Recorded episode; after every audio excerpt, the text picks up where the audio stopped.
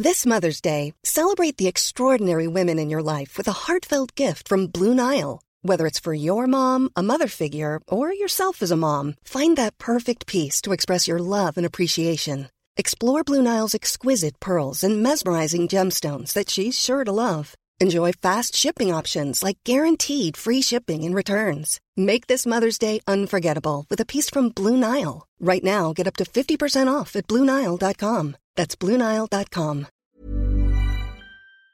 Bonsoir et bienvenue dans le podcast Culture PSG du lundi 31 mai 2022. Nous sommes là de retour le lundi cette fois-ci. Il n'y a pas de, décalage au mardi. On a no- notre petit retard habituel d'une minute. Tout est normal. On va revenir ce soir. En fait, on va faire un peu notre bilan sportif de la saison 2021-2022 qu'on n'avait pas encore fait jusque-là. Comme il n'y a pas énormément d'actualités qui s'est passé, enfin de, faits concrets qui se sont passés depuis le podcast de lundi dernier, qui avait été quand même très long.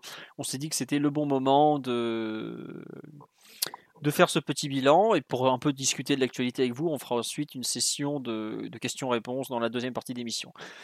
Pourquoi Sergio Ramos en illustration? Bah écoutez, au moment de résumer cette saison, je pense qu'on tient là un, acteur majeur de la saison du PSG, à moins que ce soit une façon de discuter de notre bilan à base de meilleurs recrues, pire recrues, meilleur joueur, pire joueur, plus belle surprise, plus grosse déception. Je pense qu'il coche, il pourrait cocher pas mal de, cases. En tout cas, nous sommes 4 ce soir. Pour l'instant, seulement 3, puisque le, maire du, du, du 20e a un conseil de, de mairie à régler, ou je ne sais pas. Enfin bref, il arrive plus tard, ce bon Omar. Mais en, en revanche, le reste de l'équipe est là. Bonsoir Mathieu. Salut à tous. Voilà. Conseil municipal, c'est ça le mot que je cherchais. Excusez-moi, ça me trottait de... J'y arrivais pas. Et l'enfant terrible du podcast, Simon est là aussi. Salut les amis, bonsoir à tous. Ravi Voilà. d'être là. Voilà, alors je vois qu'il y a euh, plein d'habitués sur live, ça fait très plaisir de vous retrouver cette semaine encore. Merci à tous les subbers de Twitch et tout, donc euh, vraiment ça va bien. On a bientôt passé la barre des 100 abonnés, donc ça fait super plaisir. Je vois qu'il y a un dénommé Oral B2 sur le live, qui est probablement un vendeur de dentifrice, mais sinon qui fait des cadeaux à tout le monde, donc c'est vraiment super gentil de sa part. Et voilà, Omar n'a pas de problème avec la justice, non, euh, Omar n'est pas de la famille de Patrick Balkany, laissez-le tranquille avec ça. En tout cas, on va attaquer donc tout de suite sur le premier thème de l'émission, à savoir les meilleurs joueurs. euh, enfin, on a, en gros, j'ai repris les thèmes d'il y a deux saisons. J'avais mis meilleurs joueurs, on n'avait pas fait pire joueur. Mais vu qu'il y a quand même euh, pas énormément de débats autour de meilleurs joueurs, je pense qu'on va faire un, un meilleur joueur et pire joueur. Mathieu, Simon, à votre avis, qui fut donc le meilleur joueur du PSG durant cette saison 2021-2022 Gros débat, les amis. tambour, Attention, suspense. il n'est pas madrilène, il est de Bondy. Il était peut-être même content samedi soir, puisqu'il avait dit qu'il serait quand même malgré tout leur premier supporter. Je pense que nous pouvons introduire ici le dénommé Kylian Mbappé, comme le prononce euh, Tapé le lotin, j'ai même envie de dire. Le brigadier Lotin, le bapon pour les, les haters. Euh, bon, voilà, évidemment, Kylian Mbappé, je, je sais même pas combien de buts il a marqué cette saison.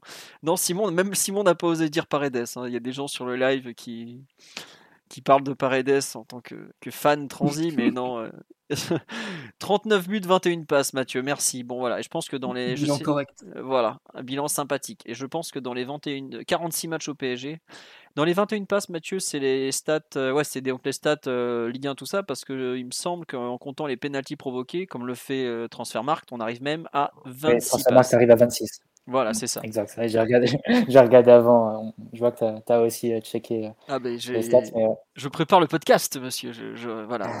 Donc, ouais, mais, mais ouais, 21, 21 si tu t'en tiens au 17 en Ligue 1 et 4 en voilà. Donc, bon, bah, il n'y a pas l'ombre d'un doute. Meilleur joueur de la saison du PSG, meilleur joueur du, du PSG tout court, même. Je pense que c'est plus, c'est plus une question de saison. Euh, tiens, une question toute bête. Est-ce qu'on peut se rejoindre sur le fait que c'est la meilleure saison de Mbappé au PSG ou est-ce que vous vous émettez un- Par exemple, un- on- certaines personnes m'ont rappelé qu'il a fait une saison 2018-2019 post-Coupe du Monde tout à fait à formidable. fait. Euh, à fait. Simon, tu vois, c'est la meilleure de Mbappé ou c'est pas la meilleure finalement peut-être? Euh, c'est peut-être la meilleure, mais pour euh, une histoire de détail, parce que son niveau de jeu en 2018-2019, c'est un truc vraiment très très hallucinant. Ou sur une saison où, bah, malheureusement, une fois plus, Neymar était absent un très long moment, c'est lui qui avait dû euh, reprendre l'équipe sur ses épaules en jouant euh, bah, pratiquement attaquant ou second attaquant toute la saison. Il avait été énormissime. mais il y avait eu le, retour à Manchester où, où il passe à côté, qui est une tâche assez, assez dure à ce moment-là. Donc je dirais cette saison parce que là, pour le coup, dans les grands moments, comme l'année dernière, il a répondu présent à chaque fois, il a été archi décisif. Voilà. On me dit sur live, il porte l'équipe comme jamais. Ouais, c'est vrai qu'à l'époque, Neymar avait notamment 2018-2019 le très décisif PSG Liverpool. La star de ce soir-là, ce fut Neymar pour ce qui restera probablement son meilleur match avec le PSG au passage. Mais euh, voilà, on lui dit année 2021, sa meilleure. Après, en termes de saison, c'est compliqué de dire. Oui, c'est sûr que c'est que c'est découpé en deux sous-parties. Il y a eu un petit creux en début vers euh, octobre, euh, novembre. Mm, mm. Mais Il reste très longtemps à 4 buts en Ligue 1, je crois. Ouais. Mm, c'est vrai qu'il y a une histoire comme ça là, vers septembre, Avant octobre. de débloquer le compteur, ça doit être ça, à 4 buts ou 7 buts. Enfin, il, a stagné un petit moment où, où devant les caches, c'était plus très bon. Et là, on avait ouvert la séquence euh, le PSG des attaquants et les attaquants qui euh, mettent pas un pion. Et ensuite, il a tout débloqué et c'était, euh, c'était la teuf. Oui, c'est vrai qu'on dit sur live, vous vous souvenez quand on lui reprochait de demander des responsabilités, bah, il les a prises. Ah oui, ça, on ne pourra pas dire le contraire. Mathieu, tu rejoins un peu l'avis de Simon sur la lecture de la saison de Mbappé et la comparaison faite avec les précédentes? Pour moi, c'est sans aucun doute sa meilleure saison et d'assez loin. au niveau réalisation, but, euh, effectivement, il est presque même un peu en retrait par rapport aux saisons précédentes. Il avait fait trois saisons consécutives où il était à pile un but tous les 90 minutes, de compétition confondue, ce qui était une régularité euh, assez folle. Là, il passe à un but toutes les 100 minutes. effectivement, c'est lié euh, au, creux qu'il a eu à l'automne.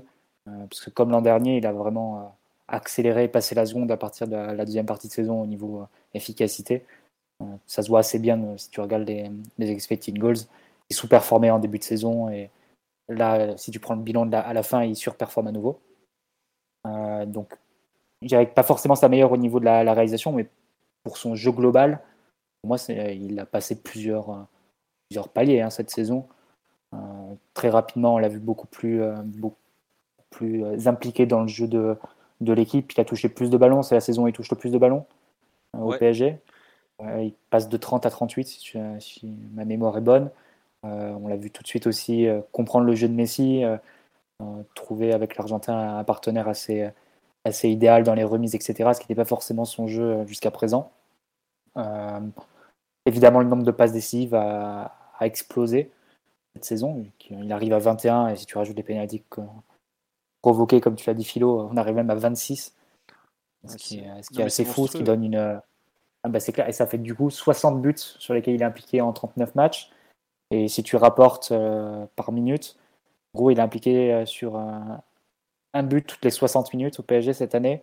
Et la saison dernière, il était un but toutes les 70. Donc, euh, Sacrée progression. Malgré le, c'est ça. Donc, malgré le fait qu'il est, un peu reculé en termes de, de chiffres devant le but, puisque même la, place de meilleur buteur de, Ligue 1 n'était pas acquise pour lui jusqu'au bout. comme il a tellement étoffé son jeu par ailleurs que ça rattrape. Et il même sur la qualité des buts et sur le type de but qu'il a pu marquer, je trouve qu'on a, qu'on a une progression même à ce niveau-là, en fait. C'est-à-dire que c'est plus, plus seulement le, joueur qui prend la profondeur, qui va prendre de vitesse ses adversaires et, se retrouver comme ça en face à face face au gardien. Euh, on l'a vu marquer des buts aussi d'un peu plus loin. Euh, je pense à, Lille, à Clermont, comme ça, des, des, des buts euh, dans, dans l'angle de la surface, côté gauche, un peu à la Thierry Henry, mais sauf qu'au lieu de la mettre euh, petit filet, il va la mettre lucarne opposée et en l'air, donc, mais avec un geste comme ça très relâché. Avec l'équipe de France aussi, il en a marqué un comme ça, c'est l'Afrique du Sud. On l'a vu aussi plusieurs fois faire ce qui est désormais sa spéciale, c'est-à-dire pareil, entrer de la surface, fermer son pied. Ah oui. Premier poteau. contre-pied comme ça, le, le c'est ça exactement, le gardien. Donc, Leipzig la première. Bon, il y a eu Bayern l'an dernier, mais cette année, il y a eu Leipzig, Brest, Lorient, Madrid aussi. Rennes. Au retour, en quelque sorte. Ah non, Rennes, il... non, non, t'as, raison, Rennes, il tire côté. Au euh, dernier match, il l'envoie sur le poteau, celle-là. Ouais. Mais voilà, c'est juste pour dire qu'il a étoffé sa palette, il, il participe plus au jeu, il est meilleur dans les combinaisons et comme relais de... en tant qu'attaquant. En dribble euh, aussi. Il est moins... En dribble aussi, il a... il a plus de dribble, plus de passes clés, plus de passes décisives. Il est moins en difficulté quand il doit jouer seul neuf euh, dans son équipe. On sait que ça a pu poser le problème, notamment face à la défense à 5 par le passé. Euh, il marque des buts plus difficiles. Il avait même commencé à marquer quelques buts de la tête en début de saison. Sur la fin, c'était moins le cas. Donc non, pour moi, c'est un joueur qui a élargi sa palette et un joueur qui est plus important au sein de son équipe. Et plus que jamais décisif. Donc oui, pour moi, largement, c'est meilleur. Très bien. Euh, petit tour sur le live. On nous dit que la meilleure saison était à 42 buts. Mais c'est vrai qu'en passe D, il était, il était loin de là. Il devait être à autour de 10 en général, 10-12. Là, il, il, prend, il passe un cap en termes de passe D. On me dit qu'en plus, il a réussi à faire marquer Icardi, ça vaut doute. Mais détrompez-vous, il a souvent trop. Je pense que c'est le joueur qui a le plus euh, fait marquer Icardi du PSG. Plus encore que Di Maria, qui était un peu le spécialiste de la passe. Donc voilà, euh, la saison où il confirme qu'il est le meilleur au monde. C'est vrai qu'il avait fait une bonne deuxième partie de saison aussi l'an dernier. Mais là. Ah, énorme. Ouais. Et c'est vrai que le fameux 20-20. Ouais, ça, il y a une blessure. On nous dit 3,22 dribbles réussis par 90 minutes cette saison. Le premier est en Bouffal à 3,67. Et pour reconnaître à Bouffal euh, qui, est vrai, bah, qu'il est un excellent dribbleur. Donc ça place quand même. même euh, si on regarde dans l'absolu, j'avais vu passer que les Mbappé, là, il a passé euh, depuis qu'on compte, hein, depuis, depuis des années, euh, aucun joueur n'avait autant dribblé dans l'absolu depuis Neymar euh, quand il arrive en 2017 en Ligue 1. Ouais, je l'ai vu. Avec genre 100, 120 dribbles ou 140 dribbles, un truc, un truc de, malade mental. Hein. Surtout qu'on voit bien que c'est des dribbles c'est des dribbles pour tuer, c'est pas des dribbles pour, pour amuser la galerie. C'est le, c'est notre, euh, notre ami de Paris Stade Germain, euh, Thibaut, qui l'a sorti que 111 dribbles. on salue. 111 dribbles cette saison. Personne n'a fait mieux dans toute la Ligue 1. Dans l'histoire récente, il n'y a que Neymar qui a réussi plus sur une saison. C'était 142. Voilà, c'était Neymar à 140 du coup. J'avais. La, la, saison de son arrivée, sachant qu'il avait joué que 20 matchs cette année-là, hein, pour donner une idée de, de la tuerie que c'était à l'époque. Hein. Ah non, ils ont passé genre 8 par rencontre. C'était n'importe quoi. Et on nous dit meilleur buteur, meilleur passeur, ça doit être une première dans le championnat. Oui, oui. Après, il faut réaliser quelque chose, c'est que les meilleurs passeurs, c'est un titre qui s'est développé au, depuis le milieu des années 2000. Avant, ça n'existait même pas le titre de meilleur passeur. Moi, je me souviens, je crois que c'est dans France Football qu'on pouvait trouver les passes décisives à l'époque. Pas Roten qui l'a un peu inventé pour lui-même à l'époque, ça? Euh, bah Dans sa grande modestie. Oui, oui, ça c'est possible aussi, effectivement. Avec Monaco en 2003 ou 2004, il doit lâcher euh, une saison à 15 passes décisives. Il a dit Ouais, ouais, c'est moi, je suis. ça a été battu que par Di Maria pour la suite. Ouais, voilà. il s'est fait passer, par Di Maria du coup euh, en 2016. Ouais. Voilà, attendez, je trouve. Euh, non, officiellement, la Ligue les retrace depuis 2007-2008. Voilà, je suis sur la page Wikipédia de la chose. avant, Et avant, c'était par l'équipe en fait. Voilà. Ouais. Donc, euh, officiellement, c'est Di Maria, officieusement, c'est Roten, mais il y a probablement des mecs dans le passé quand ça marquait des 5-8 buts, euh, beaucoup plus de matchs. Euh, par ah bah, à l'époque de Suzic, ça devait envoyer. Bah, mais pas forcément, parce qu'à l'époque, déjà, c'est les années 80. Moi, je te parle des mecs dans les années 50 ou 60. Tu prends ah le Racing de, je crois, c'est 55, qui avait mis 120 buts dans la saison. Il y a forcément un mec qui a dû claquer 25 passes D, quoi. Ou 20 au moins, quoi. Donc, c'est pour ça que c'est mm. très très dur. Et puis, il n'y a, plus, y a pas forcément les images Forcément, Philo, parce que avait l'exemple de Monaco euh, qui est champion et qui marque plus de 100 buts sur la saison et tu pas un joueur comme ça qui avait monopolisé les stats. Donc, euh, ça peut être réparti aussi. Hein. Ouais. Après, n'oublie pas qu'à Monaco avait, il y avait une équipe qui avait mis 100 buts. À l'époque, il y avait beaucoup d'équipes qui marquaient beaucoup. Il y avait, il y avait, on avait des rencontres dans les années 50, 60 où tu avais des, enfin, t'as quand même une finale Ligue des Champions qui se finit à 8-3 quoi, ou 7-3, je sais plus. Donc euh, bon, euh, évidemment, elle a été gagnée par euh, les princes de Lavar. Mais, ça existe encore, ça s'appelle la Bundesliga. voilà, et encore, même la Bundesliga actuelle marque moins, je pense. Mais bon, c'est comme ça. Euh, quand on dit si on compare avec les autres championnats, même Benzema n'a pas réussi à faire meilleur buteur plus meilleur passeur. je pense qu'un certain Lionel Messi a dû réussir à le faire en revanche. Peut-être même plus d'une fois en Liga, le, le, connaissant. Et Hazard avait fait une saison visiblement en Ligue 1 à 20 buts et 15 passes D visiblement. je pense qu'Hazard a fait une très bonne saison, ça doit être 2011-2012 ou Il n'avait pas fait 20-20 ah, non, Juste avant son départ. C'est pas celle du titre, mais juste avant son départ, c'est sa meilleure saison individuelle. 2011-2012. Et par contre, je suis pas sûr qu'il ait atteint les sphères euh, décrites. Je vais aller vérifier ça tout de suite parce que c'est important de donner des chiffres précis. Il avait, ouais, c'est ça, 38 matchs, 20 buts, 15 passes D. Mais, pour, mais le problème, c'est qu'il est tombé une saison où, avec 20 buts, euh, je pense qu'il n'était pas meilleur buteur de Giroud, je pense. Ouais, il avait mis 22 buts Giroud. En revanche, je pense que Hazard avait dû mm. être euh, effectivement euh, meilleur passeur de Ligue 1 avec euh, des stats pareils. Donc bon, ça vous donne un peu, sachant que le Hazard de 2011-2012, même si Simon va nous dire que c'était un tocard, était quand même un très très grand joueur et dominait allègrement la Ligue 1. D'ailleurs, il avait été élu, je crois, meilleur joueur de Ligue 1 cette année-là, non? Oui, c'est ça, meilleur joueur de Ligue 1. Et meilleur passeur de Ligue 1 avec ses 15 passes. Donc là, Mbappé avec ses 20, 27 buts, 29 buts, j'arrive même plus à compter. C'est pas mal. Euh, c'est vrai qu'on nous rappelle euh, l'article de janvier 2021 sur euh, la finition, le travail à la finition avec Pochettino. Bah, ça a payé visiblement. Bon, globalement, on a fait le tour de Mbappé, on en a parlé toute la saison, on a, dit tout le bien qu'on pensait du joueur et à quel point on se réjouissait de le voir prolonger. Donc, on va passer, je pense, allez, on va, on va sortir les cisailles, on va passer au pire joueur de la saison. Qui veut commencer? Mathieu, Simon, puisqu'Omar ne- n'est pas encore arrivé Euh, Oui, Simon, je t'écoute, On vas-y. peut, on peut toujours euh, discuter du pire joueur dans l'absolu des choses.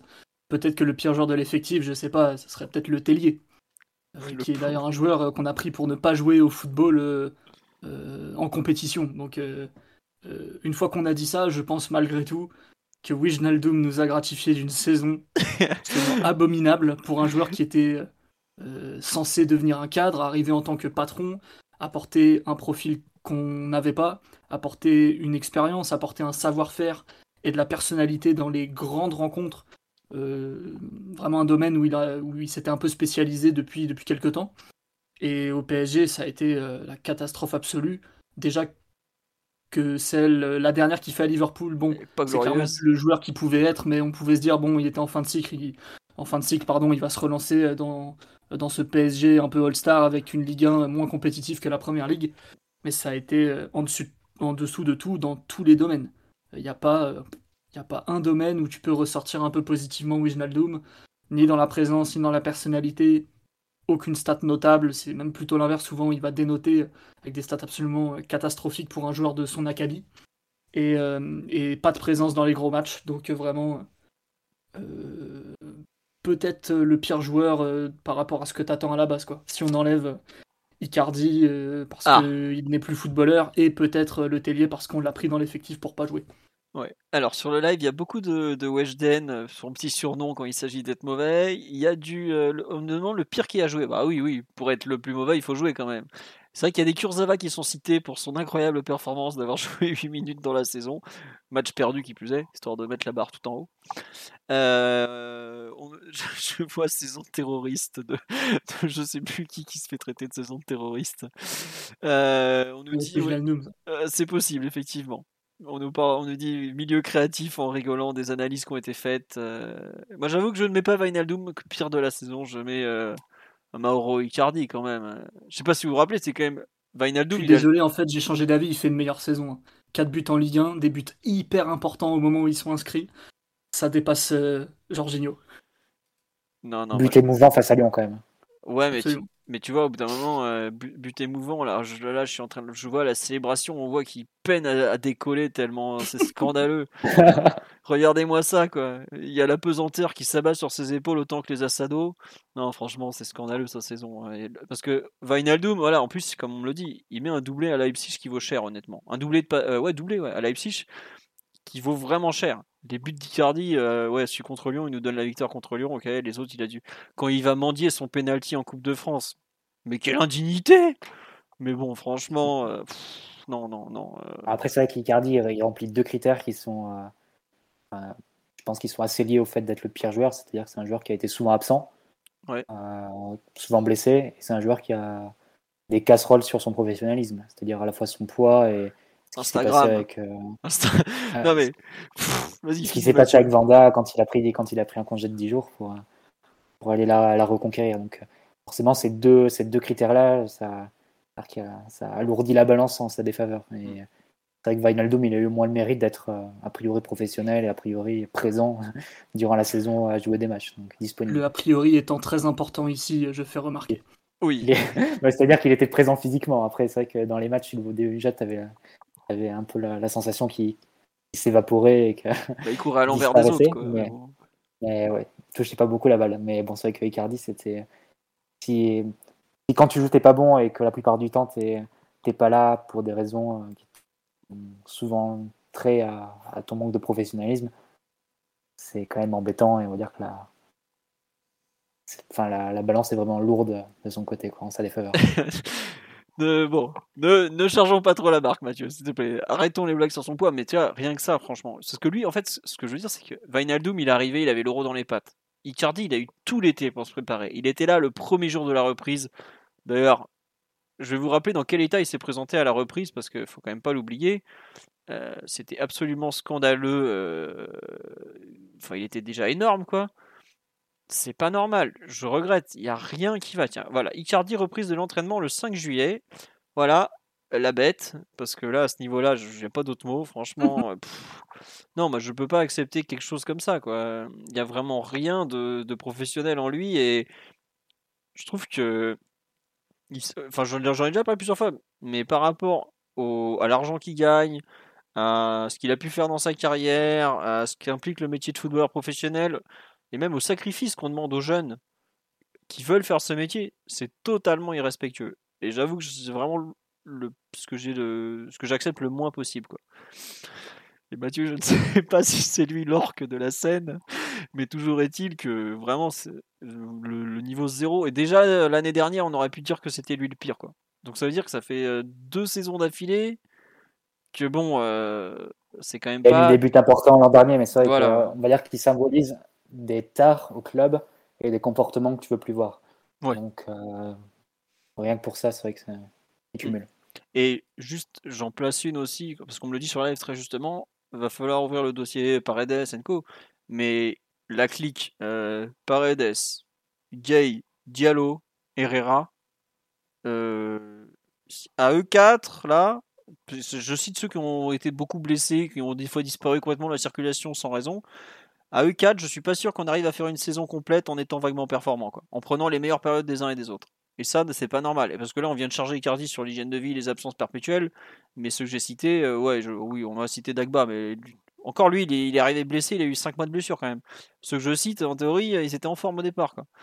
Mais non, c'est pas normal. Quoi. Et je trouve que des cas comme ça, on en avait dit, euh, je crois que c'était à la fin du Bélon de la saison, bah, le, de précédent podcast sur 2019-2020, je crois que j'avais dit, moi, la plus grosse déception, ou 2018-2019, c'est le, le, fait que les mecs, euh, il y, a, y a un manque de professionnalisme qui est monstrueux. Bah, je regrette, mais ce manque de professionnalisme, de, tout ça, euh, deux ans ou trois ans après, il est toujours là. Et il est limite, il est même encore plus présent. Quoi. Diallo. Je vais relire l'interview euh, de, de, Nasser 2019. Euh, oui. Ouais, ça Quand il, je veux plus de comportement de star. avec Leonardo, ça va filer droit, etc. Mm. au final, c'est un peu. Mais je pense qu'on a pris. Des, enfin, on peut prendre celle de 2019 qui est sur le site si vous voulez la retrouver. C'est toujours très drôle de revoir les, les mots de Nasser, à quel point c'est toujours les mêmes des, années sur l'autre, absolument rien qui change. Mm.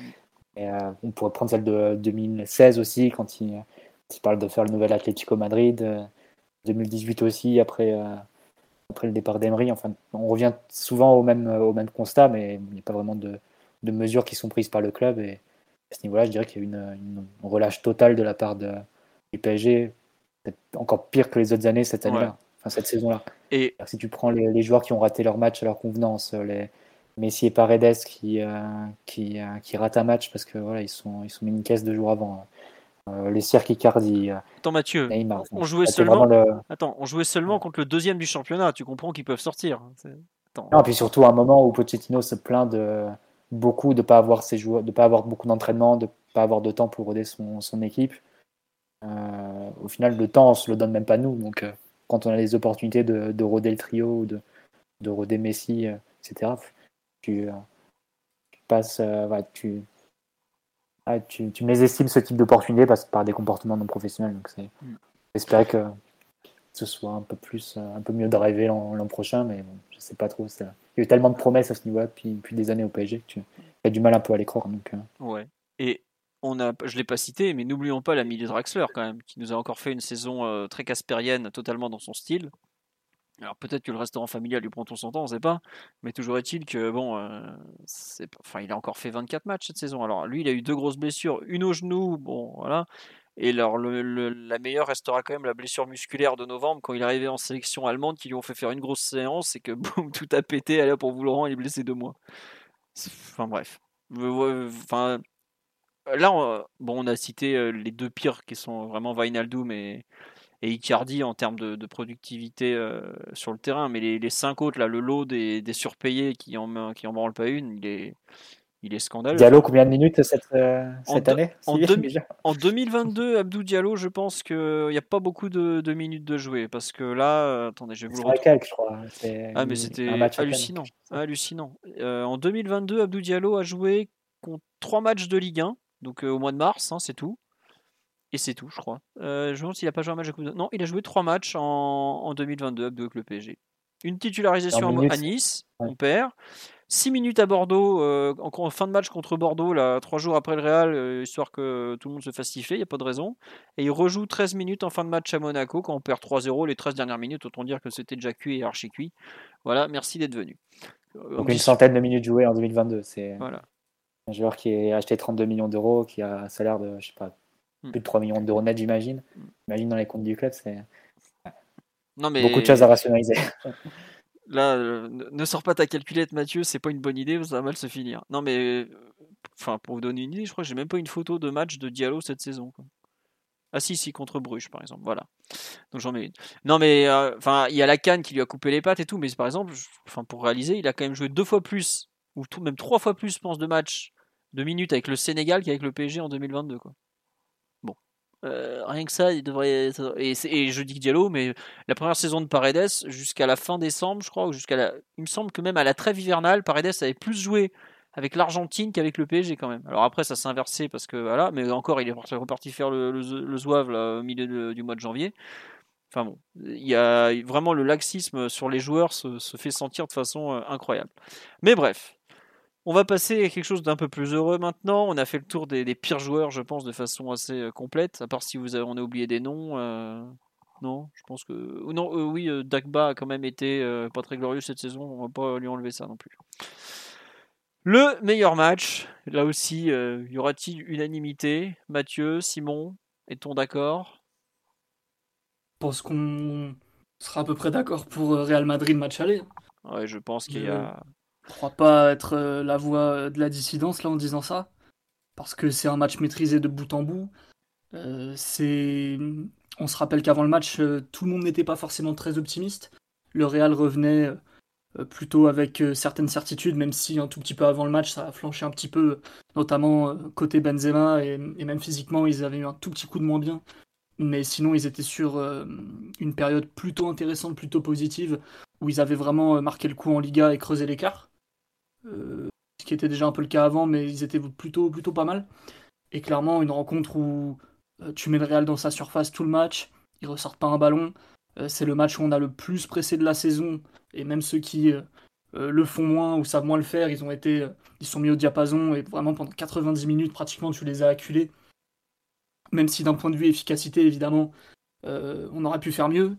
le, le, le, pardon, le péno raté de Messi fait plutôt mal aussi. Mais malgré tout, il y a ce dénouement à la fin avec l'exploit extraordinaire de Mbappé euh, qui, vient, euh, qui vient donner un scénario de, folie. Et clairement, euh, beau résultat, belle rencontre. Un PSG qui a montré un visage qu'on a très très très peu vu en, en Ligue 1 cette année, notamment du point de vue de l'intensité défensive, du point de vue du, sérieux, de la concentration, du leadership. en plus, là, tu as pratiquement aligné une équipe type. Hein. Il manquait, ok, il manquait Neymar, et Danilo, il était encore un peu dans, son, dans le début de, son rôle comme vrai faux relayeur défensif. Mais, mais vraiment une grosse rencontre de la part du PSG. Mathieu, tu rajoutais quelque chose à l'analyse de Simon? Oui, oui, non, je suis évidemment, je suis évidemment d'accord. C'est sans doute le match où on était le moins en danger défensivement, toutes compétitions confondues. Ou pas loin. on a dû concéder que trois tirs sur, euh, sur l'ensemble de la rencontre et Donnarumma ne doit pas faire un arrêt.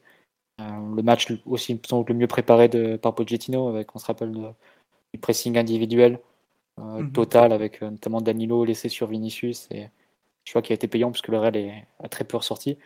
C'est vrai que ça pondérait, comme tu l'as dit, Simon, par le fait que Benzema n'était pas au mieux. Il y avait aussi une trêve avec les Sud-Américains fin janvier. Et Vinicius avait été un peu essoré à ce niveau-là. Mais globalement, Paris avait été en totale maîtrise. Et c'est vrai que le 1-0 est, est, tellement court pour, manifester la, la supériorité du, PSG sur cette rencontre. évidemment, ça nous coûtera le retour aussi. Donc, euh, ouais, c'est, mais effectivement, c'est le match le mieux maîtrisé. Pas forcément des, folies offensives. Si tu veux vraiment les meilleures combinaisons de la saison, il faut voir des, des, des bribes de match. Ouais, ouais, PSG, PSG Nantes au parc, après un mi-temps. Ouais. C'est même là, PSG le Nantes, il y a eu des gros temps de jeu aussi, mais un match sans, mm. bah, sans enjeu compétitif. Quoi. C'est clair. Mais ouais, là, sur la fin de saison aussi, il y a eu quelques, quelques séquences pas, pas trop mal, mais ouais, au global, le il n'y avait pas eu un énorme PSG-Brest au mois d'août ou de septembre? Bah, c'est un Brest PSG, mais qui est pas trop mal. Brest PSG, pardon. Brest PSG, où il y a le 4-4 de Losange. ouais, ouais, mais bon. On se fait secouer, hein, il me Maria qui. intensité des gros temps de jeu. Mais on, se fait on se fait secouer, ils on se fait secouer, c'est Di Maria qui. Ouais, c'est ça, et Di Maria qui. J'ai un peu zappé ça, ok, ok. On nous dit le retour à Nantes est pas si mal, mais on perd quand même 3-1, donc c'est malgré tout, ouais, voilà. Ah, non, le match aller face à Nantes, le, la première mi-temps. Oui, c'est le match aller où c'était un peu football all-star. Non, c'était bien. Ça a commencé à tenir un peu les promesses, même si ça s'est très très vite évaporé. Mais là, c'est plutôt un match où tu t'es dit, en le voyant, enfin, tu pouvais dire en voyant sur le direct, ah, enfin la saison commence. T'as des certitudes, t'as des automatismes, les attaquants se trouvent, les milieux techniques jouent ensemble. Euh, mais euh, qu'un seul match, malheureusement. Ouais. Et il y a euh, comme vous dites, enfin sur live, il y a une remarque qui est très juste, on dit ouais, mais en gros, il y a 4 matchs au choix, c'est un QCM quoi c'est terrible quoi. Lille PSG, oui. Non, moi j'avais bien aimé Lille PSG, même si je trouve qu'il y avait des prémices un peu de, de, la bonne période à ce moment-là. Enfin, moi j'aimais bien cette période. on, marque sur, marque sur, toutes nos frappes, euh, Lille PSG, au quasiment. Ouais, ouais, c'est bien payé, mais par contre on avait remis de l'intensité défensive. Ouais, voilà. Moi, en fait, j'avais bien aimé la période. Je me souviens sur le live, euh, on n'était pas d'accord. Mathieu, tu me disais, mais tu, te moques de moi, c'est pas parce qu'on prend pas.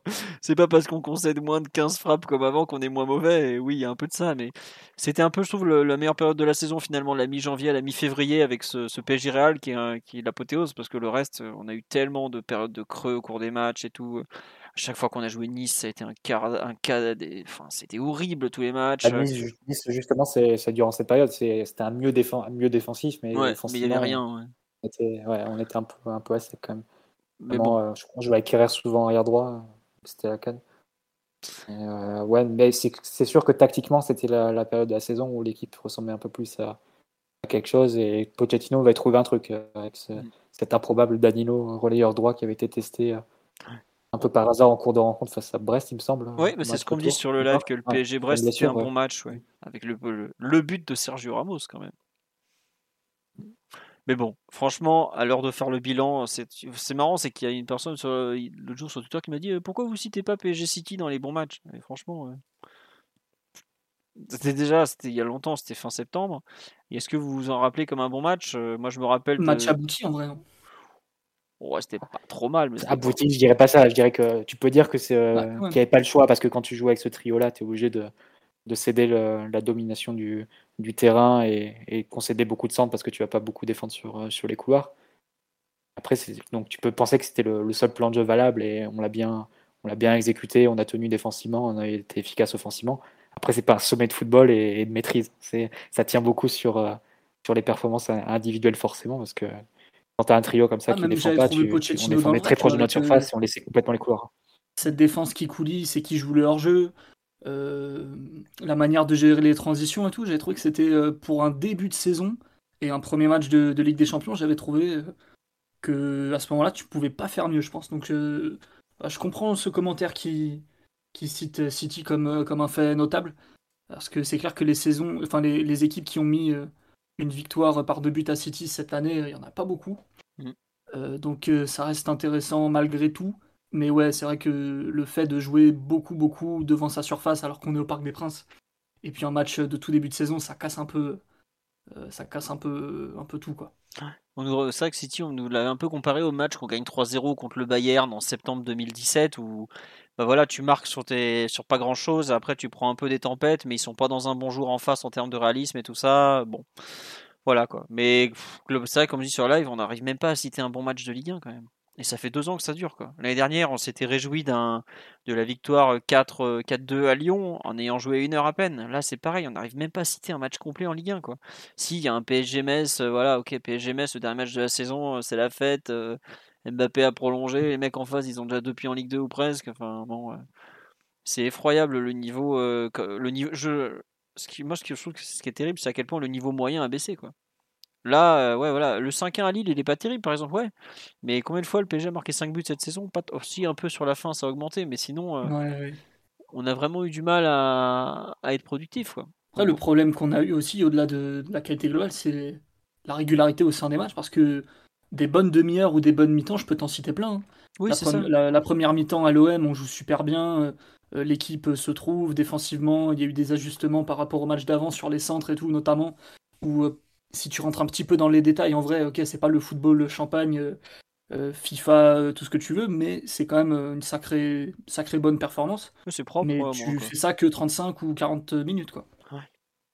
et ça, ça a été un peu le cas toute la saison. Comme à Nantes, à Nantes, t'envoies les meilleures séquences de jeu pendant une mi-temps. Et au retour des vestiaires, t'es un peu en train de faire la sieste, et pendant 10 minutes, tu fais n'importe quoi, il y a le carton rouge, tu prends une petite tempête, et après tu corriges en fin de match avec beaucoup de, bah, une certaine âme quand même, parce que les retours en fin de match, c'était un peu la spécialité en Ligue 1 cette année. Mm. Mais si tu dois te décarcasser en fin de match, c'est bien qu'il y a eu des gros gros temps faibles au sein des rencontres aussi. Ouais. Après, c'est vrai qu'on nous dit par exemple, oui, PSG Clermont, c'était bien. Ouais, évidemment, match euh, Metz, Clermont, Lorient. Mais franchement, c'est le PSG, tu peux pas de quoi. C'est dur de se, de se contenter de ce genre de rencontre. Sur la fin de saison, si tu vas, si tu vas vraiment jusqu'à mars, il quasiment aucun match de Ligue 1 où tu n'as pas transféré. Donc... Euh. On nous dit faut arrêter, on a vu que des deux, presque que des daubes toute l'année et qu'un football soporifique. C'était le running gag de la saison. Hein. Si on va parler maintenant du, plus mauvais match. Allez, on attaque le plus mauvais match. Le, du plus mauvais match de, QSI. Non mais euh, tiens, pour vous, qui est, quel est le plus mauvais match de la saison euh, vraiment? euh... Monaco PSG au la main. Il est vrai que ce Monaco PSG, ah, comment dire, n'a pas rendu hommage à nos couleurs. Monaco PSG a été effectivement un, probablement le vrai pire match euh, ce QSI, pour le coup. Hmm. je pense qu'il postule, franchement. PSG Nice en Coupe de France, c'est un sacré truc aussi. Hein. Bah, au moins, tu concèdes rien, quoi. PSG Nice en Coupe de France. Mais ça, qu'il était bien pas pour nous faire concéder des trucs. Des trucs. Franchement, euh, Monaco PSG est effectivement absolument infâme. Mais si vous vous rappelez bien, moi je vais prendre un match qu'on a pourtant gagné. Mais la première heure de PSG Lille, elle est mais effroyable. Il y a Renato Sanchez qui nous piétine. Chaque action de Lille, il remonte 60 mètres sans problème. Kimpembe qui fait, je crois, 4 sauvetages en première mi-temps. Marquinhos qui en fait 2. Gigio Donnarumma qui fait un mm-hmm. arrêt, mais monumental. franchement, ouais, le PSG Lille, il était, mais. Oh, on gagne, mais pendant une heure, on est nul, mais nul. Vraiment là. Euh, terrible. Lorient PSG, la première mi-temps, elle est effroyable aussi. Nantes PSG, on me le cite. Euh, moi, je suis pas d'accord. Le match à Lens. Ouais, le match à Lens. Oh, oh mon dieu. À Lens, on se fait bien piétiner. oh là là. Et, en plus, même trahi par Kaylor euh, qui, nous met, qui nous sort les gants en pot de pêche au moment de, de, contrer une frappe de ses Ah ouais, mais il y avait eu du sabotage à ce match-là. Hein. Di Maria qui, euh, euh, qui touche pas une bille, qui est. Enfin, tu joues déjà, tu joues à 10 contre 11 parce que Di Maria il touche pas un ballon de, de la rencontre. Mm. Kaylor qui fait n'importe quoi, Lance qui te piétine. Euh, pressing total ou il n'y avait pas Icardi aussi enfin je sais plus si si si mais c'est vrai que le PSG Lille comme on me dit ouais j'étais au stade c'est la pire mi-temps que j'ai jamais vu de Messi ah, il était bon il joue à moitié blessé mais il aurait pas il aurait même pas dû jouer mais non franchement il y a eu des matchs horribles et on n'en a pas parlé mais euh, pendant 40 euh, minutes à Bruges par exemple on se fait piétiner par des mecs qui jouent en Belgique quand même alors que c'était la Ligue des Champions tout ça bref on nous dit si je citer. Je peux citer les 33 matchs de championnat du PSG, il n'y a que des dopes. Mais ouais, c'est enfin, terrible. Là, je suis en train de revoir le... même les 20 dernières minutes à Bordeaux. Quoi. On mène 3-0 et la dernière demi-heure à Bordeaux, elle est, mais. Ah, quand on fait rentrer Danilo Egay, c'est Le double changement de la Muerte, là. Il est. C'est. Ouais, voilà. Mais c'est vrai, quand tu prends. En fait, tu vois, on me dit, ouais, prendre 3-0 par Nantes en une mi-temps, c'est terrible. Mais. Euh, euh, Nantes, ce jour-là, eux, ils jouent la Ligue des Champions. Hein. Franchement, ils avaient fait un vrai bon match. Hein. Mais ça, il y a eu des matchs tellement, tellement nuls. PSGOM aussi au parc, qui était. Euh, mais surtout Nantes, Nantes on a plein d'occasions. C'est juste qu'on est très maladroit face à la France. Et, eux, ils marquent tout, et puis nous, on rate nos face-à-face et des, occasions vraiment claires. Mm. mais là, pour des matchs, on n'a pas touché une bille, on était complètement dépassé défensivement et, et on créerait rien, on créait rien offensivement, pardon. On a eu encore, hein, donc mm c'est encore un autre échelon euh, en dessous euh, en termes de, médiocrité. Hein. N'oublions pas effectivement la première mi-temps de Leipzig PSG, c'est pas la première mi-temps, c'est les 20 premières minutes. Extraordinaire. On prend un bouillon mais total. Non, globalement, euh, pire match, il y a vraiment de quoi faire. Mais est-ce qu'il y a vraiment un match raté de bout en bout à Monaco PSG quand même? Celui-là, c'est un peu la cerise sur le gâteau de la saison. C'est vraiment, il y a tout, tout, tout à jeter dedans. nice PSG, 4 euh, jours avant d'aller à Madrid, il est pas glorieux quand on perd un, on perd un 0 à la dernière minute, mais euh, il est vraiment très très sale celui-là. Euh, Et dans les matchs de fin de saison qu'on a déjà oublié, le PSG 3 où on fait 2 partout, où on mène 2-0 en faisant 2-2 à la fin et tout, il est pas glorieux non plus. Mais bon, c'est comme on dit, techniquement c'était une saison vraiment pauvre. Ouais. Très très très très pauvre en fait. globalement en termes de plaisir, on en a eu très peu. On a eu quelques rares bons matchs. Euh, bon, ça fait pas lourd quand même. Oui, j'ai oublié aussi le Rennes PSG. Mais Rennes PSG, c'est un peu comme le match à Nantes. Au moins, on a des occasions. On en a même beaucoup des occasions à Rennes. Après, y a pas, t'as pas, pas de réalisme, t'es pas dans un bon jour, voilà. Mais il y a des matchs. Euh, j'ai du mal à trouver. Certains matchs, j'ai eu du mal à trouver des points positifs. Je repense à Lens PSG où vraiment on se fait mais piétiner. Mais je revois à l'entrée de Vainalou en me disant mais qu'est-ce qu'on va faire avec lui? Finalement, il nous met un but. Il rentre en jeu, ouais. Enfin bref. C'est terrible, mais il y a un choix euh, absolument euh, trop important en fait. C'est un peu la conclusion qu'on va faire. On, passe à la meilleure recrue, Mathieu Simon, ou vous voulez euh, rajouter quelque chose sur le pire match? Ce silence terrible. Non, rien à ajouter. voilà. Euh, donc, allez, on va parler un peu de, trucs positifs. Le, la meilleure recrue de la saison. Là non plus, je suis pas sûr qu'il y ait beaucoup de suspense, même si je, on sait jamais, l'ami Mathieu, des fois plein de surprises à ce niveau-là. Ah, le patriotisme de Marty pourrait faire la différence, mais même. Je suis portugais, Dani. Il t'a dit qu'il était portugais désormais. Bon, bah allez, Nuno. Ah oui, c'est vrai, c'est vrai. Gigi a trahi la nationale également. Voilà, non, forcément, Nuno Mendes, dont on a appris euh, tout à l'heure que la l'option d'achat allait logiquement être levée. Enfin, c'est Fabrizio Romano qui l'a dit. En... D'ailleurs, je pense que ça venait directement de l'agent. Euh, bon, voilà, Nuno, Nuno, Nuno, quand même. C'est vrai qu'on nous dit Donnarumma avant mars, oui, mais la saison, elle s'est pas arrêtée en mars. Hein. La saison, elle a continué. malheureusement, ce jeune, euh, est fortement impliqué dans, dans, une déroute qui nous a fait très mal. Donc on peut pas, voilà. Mais je pense que, je sais pas, Mathieu ou Simon, ce que vous voulez rajouter sur Nuno, bah tiens, Simon, tu as le micro ouvert, je te laisse parler de, de notre jeune portugais. Non, mais une très très très intéressante saison en tout cas de sa part. Clairement, peut-être une recrue que tout le monde n'attendait pas parce que joueur peu connu, joueur très très jeune qui avait qu'une seule saison euh, en professionnel dans les pattes, qui devait découvrir pratiquement un nouveau poste vu que Auparavant, il était plutôt utilisé euh, comme piston gauche. Et là, il a fait toute la saison presque latéral gauche d'une défense à 4. Même si moi, j'avais trouvé en le voyant que c'était plus son profil en vrai que, d'être piston. Donc, euh, non, non, très belle saison. Euh, déjà, quelque chose qui est très très notable de sa part, c'est le niveau technique et la capacité à, à, exprimer son niveau technique au PSG. On sait que c'est souvent, pas totalement, mais très souvent ce qui va faire la différence entre une bonne recrue une recrue moyenne ou une recrue catastrophique au PSG, ça va être le niveau technique, où clairement, euh, quand tu vas, être, avec les Verratti, les Neymar, les Mbappé et, compagnie, techniquement, euh, il faut pouvoir euh, exister dans ce contexte-là. C'est quelque chose qui est vrai depuis bah, de nombreuses saisons maintenant. Hein. Je pense qu'on peut remonter à, 2014, à 2015 et encore pire à partir de, de 2016, où dès qu'un joueur était un peu en dessous techniquement, euh, soit parce que c'était son niveau, soit parce qu'il euh, y avait une petite baisse de forme. De ce point de vue-là, clairement, au PSG, tu, peux avoir beaucoup, beaucoup de mal à, exister. Et lui, techniquement, il a donné euh, entière satisfaction, que ce soit dans, la vision du jeu, dans le jeu court, dans les dribbles. certaines provocations aussi très très notables, même si on aurait aimé voir cette facette un petit peu plus souvent chez lui. Et faire ça en étant un tout jeune joueur qui débarque de, de son Lisbonne natal euh, à 19 ans pour faire ça au PSG, euh, c'est c'est notable. Il faut le féliciter parce que c'était pas gagné d'avance. Et, au final, euh, il nous laisse de, très bonnes sensations, de très bons souvenirs à tous. Et, ça fait même qu'on oublie un petit peu les, moments de creux qu'il a eu.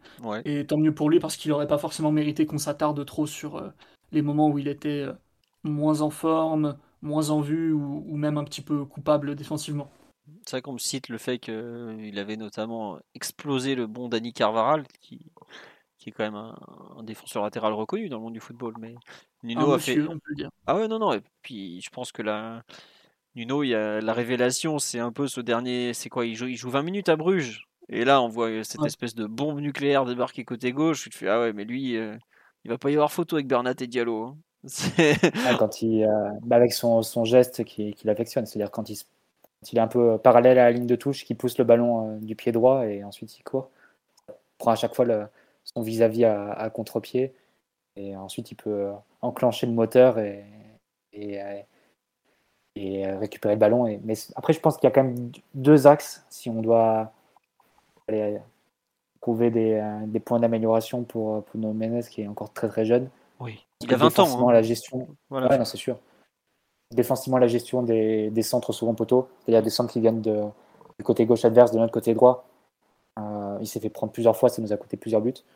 Euh, il perd un peu la, référence à la fois du ballon et l'adversaire qui est dans son dos, il peut se faire avoir. Et offensivement, vu toutes les qualités qu'il a, je pense qu'il peut s'améliorer grandement dans la finalisation de ses actions. Euh, il est qu'à deux passes décisives, il me semble, euh, sur l'ensemble de la saison et zéro but. Alors c'est vrai que d'une fois, il s'est fait un peu, peu manger par, euh, par l'inefficacité de nos attaquants. J'ai souvenir notamment d'Icardi ouais, face à Lyon, je pense, en janvier.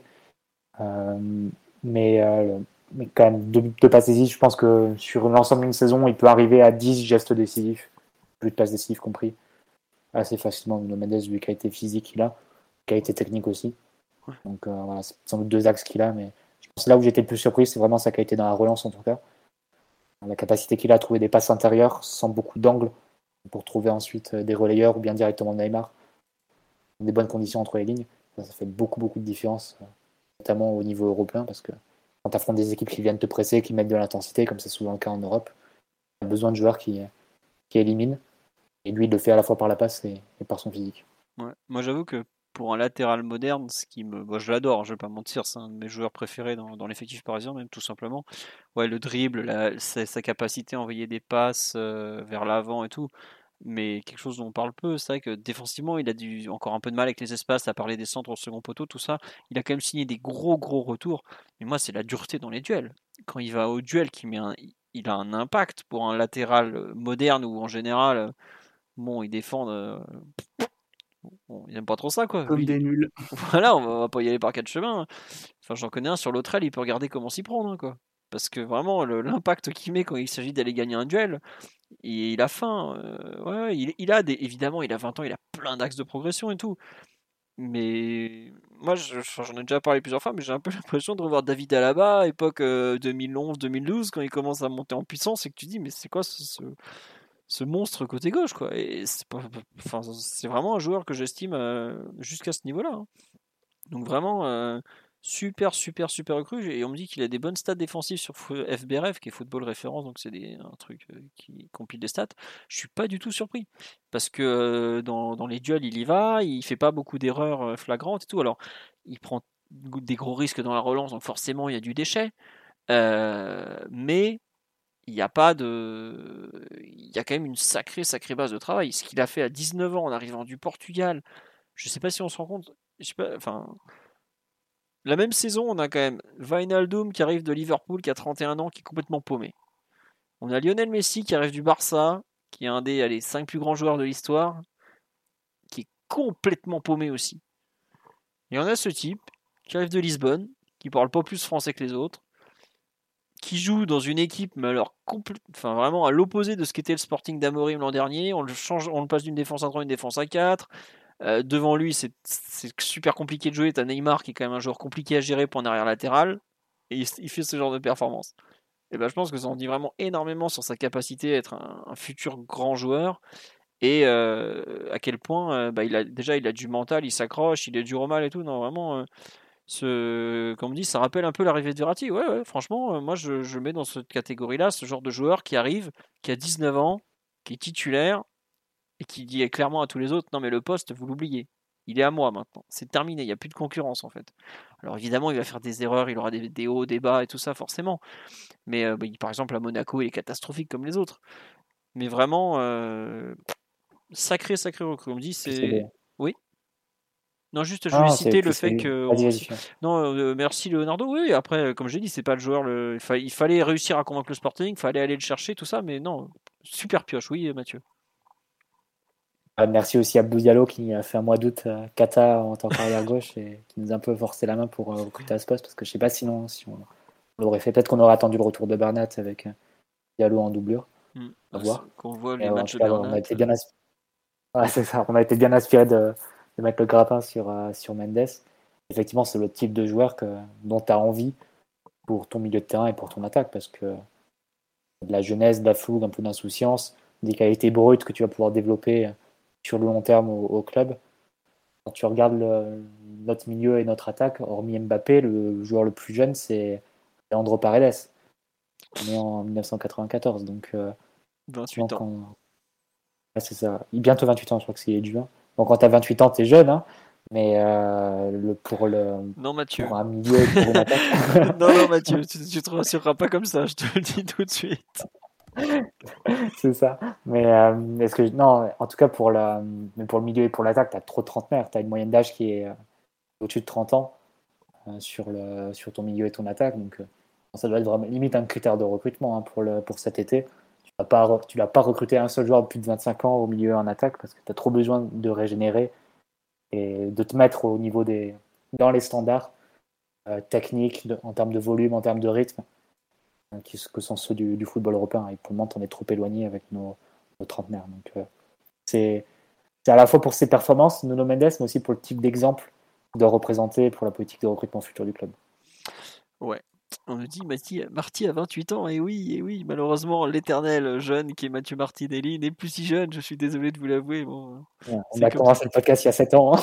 voilà, on est à 7, ans de podcast, forcément. Euh, il vieillit lui aussi. Hein. Bon, peut-être même qu'un jour j'aurai plus, de 40, hein, vous le savez, on sait, sait jamais, mais bref.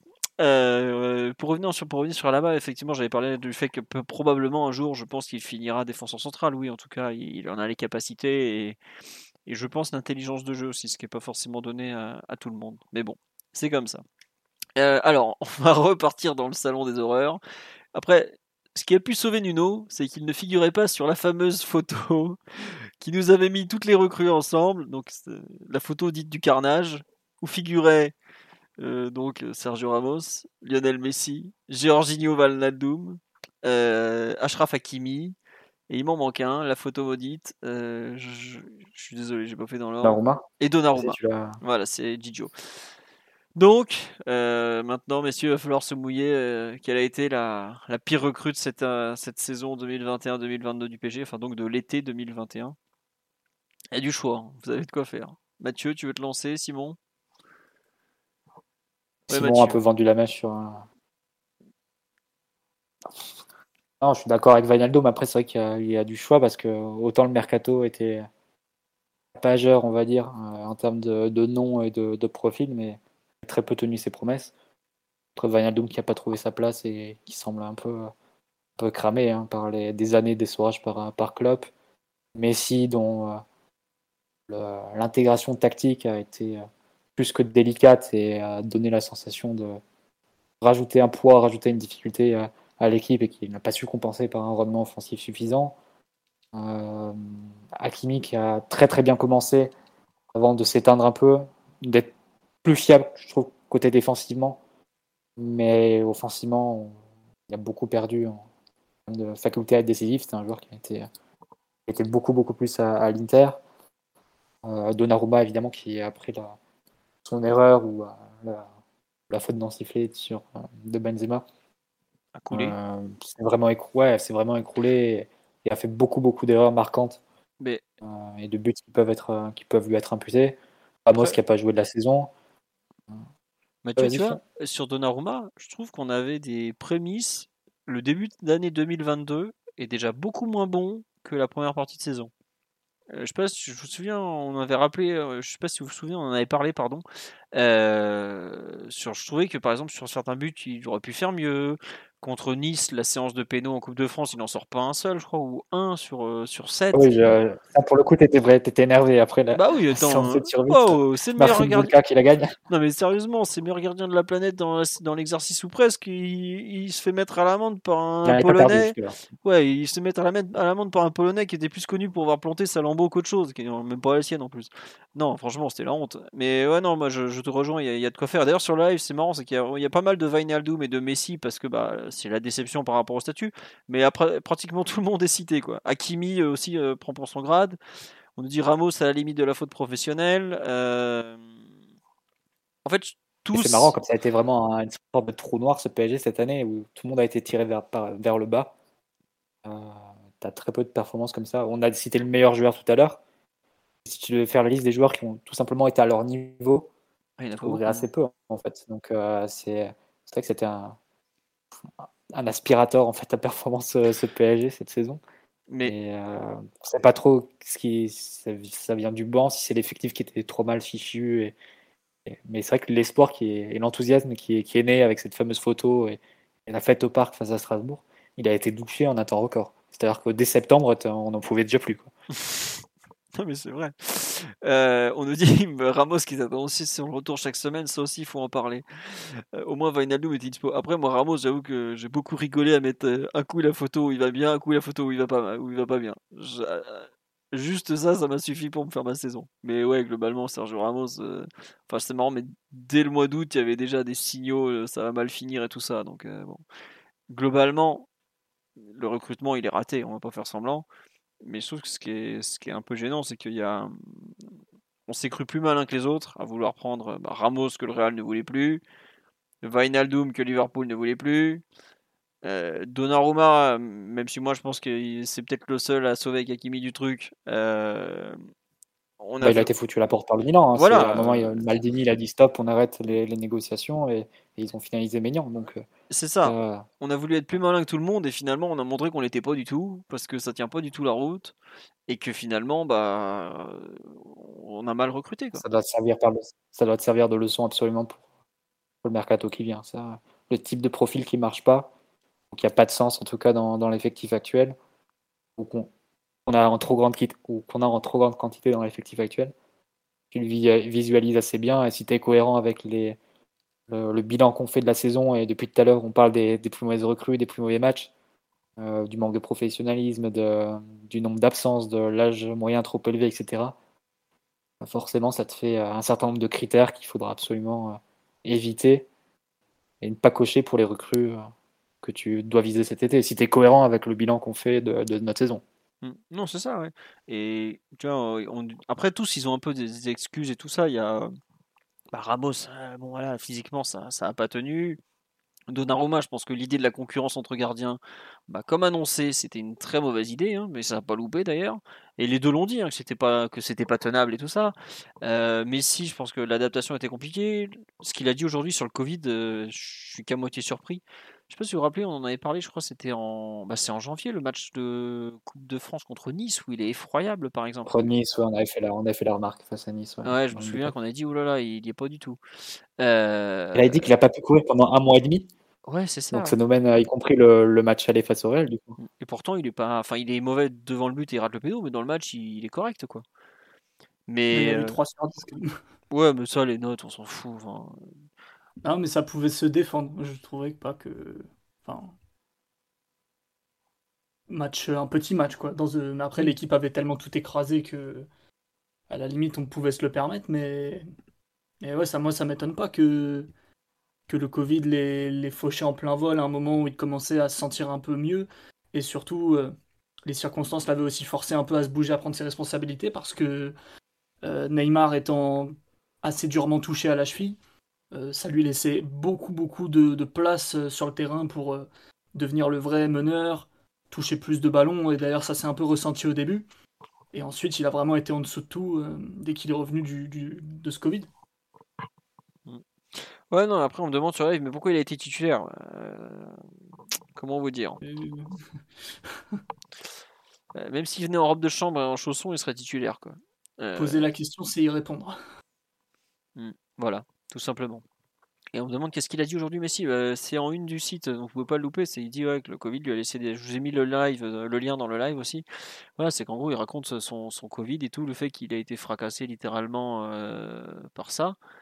Et, voilà quoi. Donc euh, après ça qu'il y a eu le fameux changement PSG Lyon où ils s'entendent pas à propos du comment dire du, du, genou, tout ça, où il a, il a c'est vrai que le, coup au genou aussi qu'il a pris contre un Vénézuélien lors d'un Venezuela-Argentine en début de saison, ça lui a fait mal aussi.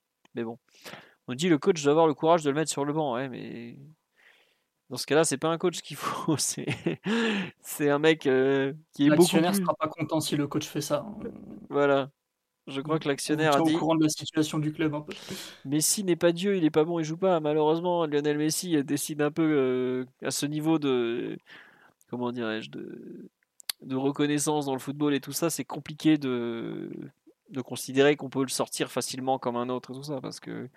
En plus, c'est aussi s'attirer des, des problèmes, quoi, parce que tu sors Lionel Messi à tous les matchs, ou ce genre de trucs et tout, tu te crées des problèmes. Je sais pas si vous vous souvenez, l'après PSG Lyon, euh, à quel point la pression euh, médiatique euh, et mondiale est tombée sur le club, quoi. Au bout d'un moment, le- Invivable pour Pochettino en plus. Ouais, mais pour Pochettino, mais aussi pour tout le club, pour tout le groupe. C'est insupportable. Parce que c'est un, un changement bénin, en plus à moitié pour une blessure. Et t'as finalement, t'as toute la planète qui en parle pendant une semaine ou deux semaines ou trois semaines même. Mais faut... Ouais, c'est ça, les gens doivent bien quand même se rendre compte qu'au-delà de ces notions euh, très simples à comprendre, hein, de, de mérite, euh, de, d'état de forme et tout, euh, il y a eu un scandale mondial dans les médias parce que l'équipe a cartonné Messi après Ah le match euh, du Real. Imaginez un peu le- les conséquences, les retombées et le grabuge qu'il y aurait si Messi ne jouait pas toutes les minutes de tous les matchs dès qu'il enfin, dès qu'il est apte à poser les deux pieds par terre. Quoi. Tiens, euh, du truc. peu- question hein, que je trouve intéressante et qui nous permet un peu d'élargir le débat. Euh, Est-ce que on croit au rebond de Lionel Messi en seconde saison, donc l'année prochaine? Euh, Mathieu, Simon, ou vous voulez que je me lance dessus? Euh, C'est une bonne question ça. Moi, j'y crois totalement, personnellement. Ah, vraiment, Le rebond individuel, c'est possible. Après, euh, ça, po- ça posera toujours les mêmes problèmes d'équilibre euh, offensif et défensif de ton équipe. Mais rebond individuel, ils peuvent que faire mieux, a priori. Et puis, enfin, un rebond individuel, euh, moi je le sens venir un peu gros comme une maison euh, les deux mois et demi de gestion avant la Coupe du Monde. Quoi. Non, il sait qu'il peut Mais pas se pas permettre. Et pourquoi il peut pas se permettre? C'est Messi, il peut tout se permettre. Non, mais il peut C'est pas. le se- dernier objectif de sa carrière. hein, voilà, il, C'est, euh, il peut enchaîner. Au contraire. Bah oui, non, mais moi j'abonde dans, le sens de, de- moi j'abonde dans le sens de Simon. hein. Ah bon? C'est- Après la Coupe du Monde, c'est- bah, f- je pense si s'économiser, je pense pas, mais il va se préparer pour la Coupe du Monde. À la rigueur, c'est plus l'après Coupe du Monde qui me- qui m'inquiète pour Messi. Euh, qu'il la gagne ou qu'il la perde, je pense qu'on, enfin, c'est possible qu'on le perde parce que c'est le dernier grand, ob- grand objectif de sa carrière. Ouais, je sais pas. T'imagines Messi euh, qui, qui se fait le mollet contre l'Orient à un mois du premier match? Ou trois semaines du premier match? Euh, Je pense que lui, il y pense tous les jours. hein. Je sais pas. Pour moi, il peut pas se permettre de. Si c'est, enfin, si on était sur une saison longue de 60 matchs et que la Coupe du Monde est à la fin, je serais totalement d'accord avec vous. En revanche, là, la saison, elle commence au mois d'août, la Coupe du Monde arrive dès novembre. Il peut pas se permettre de se, de se gérer euh, sur trois mois. Il a besoin de lancer sa saison, le mec, au bout d'un moment. Et alors peut-être qu'à partir de mi-octobre, euh, début novembre, allez, peut-être mi-octobre, il va commencer à lever un peu le pied. Ça, je nie pas. Mais pour moi, euh, août, septembre, même début octobre, il sera là. Et l'après Coupe du Monde, paradoxalement, je m'inquiète peut-être un peu moins que vous. Alors évidemment, je pense pas que l'Argentine va aller au bout. hein, malheureusement, Simon, je suis désolé de te le dire. hein. Euh, quoique on sait jamais, vu, vu que c'est quand même très ouvert. Mais il y a, y a quand même les fêtes pour digérer. Il y a plusieurs choses. Et il y a aussi le fait que Messi il veut regagner la des Champions. Cette année, il le dit, euh, ça lui a fait très mal d'être éliminé. Il l'a pas trop digéré, surtout qu'en plus il avait des restes de Covid. Euh, non, je, je suis loin de l'enterrer hein, personnellement. Je, je trouve que dans, surtout dans sa relation avec Mbappé, il y a, des, il y a de quoi euh, être bien. Après, en revanche, si c'est la même chose que cette année où on demande à Mbappé, Messi, Messi et Neymar de collaborer ensemble, là par contre, j'y crois pas du tout. S'il y avait, euh, il faut qu'il y ait un choix de fait entre Messi et Neymar. Vraiment de trancher. Et on me dit pour, Neymar n'a rien, euh, Messi n'a rien montré en un an, pourquoi ça changerait? Mais je suis pas d'accord qu'il ait rien montré en un an. Alors, il, enfin, il nous a fait un triple double à base de buts, euh, passes décisives, poteau, mais je, il le dit lui-même. C'est, enfin, Messi, c'était la première fois qu'il faisait un transfert. C'est vraiment compliqué. Il n'était pas préparé du tout à partir, contrairement à ce qu'on peut dire. Il, le répète lui-même. Il, il, a vécu deux mois à l'hôtel, il l'a super mal vécu. Il est arrivé au dernier moment, il a dû s'adapter, il a, il a multiplié les allers-retours. Moi, je trouve que quand il a été bien physiquement, qu'il l'équipe a été moins dégueulasse que ce qu'elle a pu être,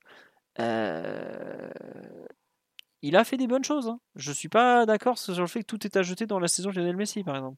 Je trouve qu'il y a des recrues qui ont fait moins de bons matchs que lui, même beaucoup de recrues qui ont fait moins de bons matchs que lui. Après, c'est sûr que si vous vous attendiez à voir Lionel Messi de 2011 qui prend la balle côté droit, qui dribble tout le monde, voilà.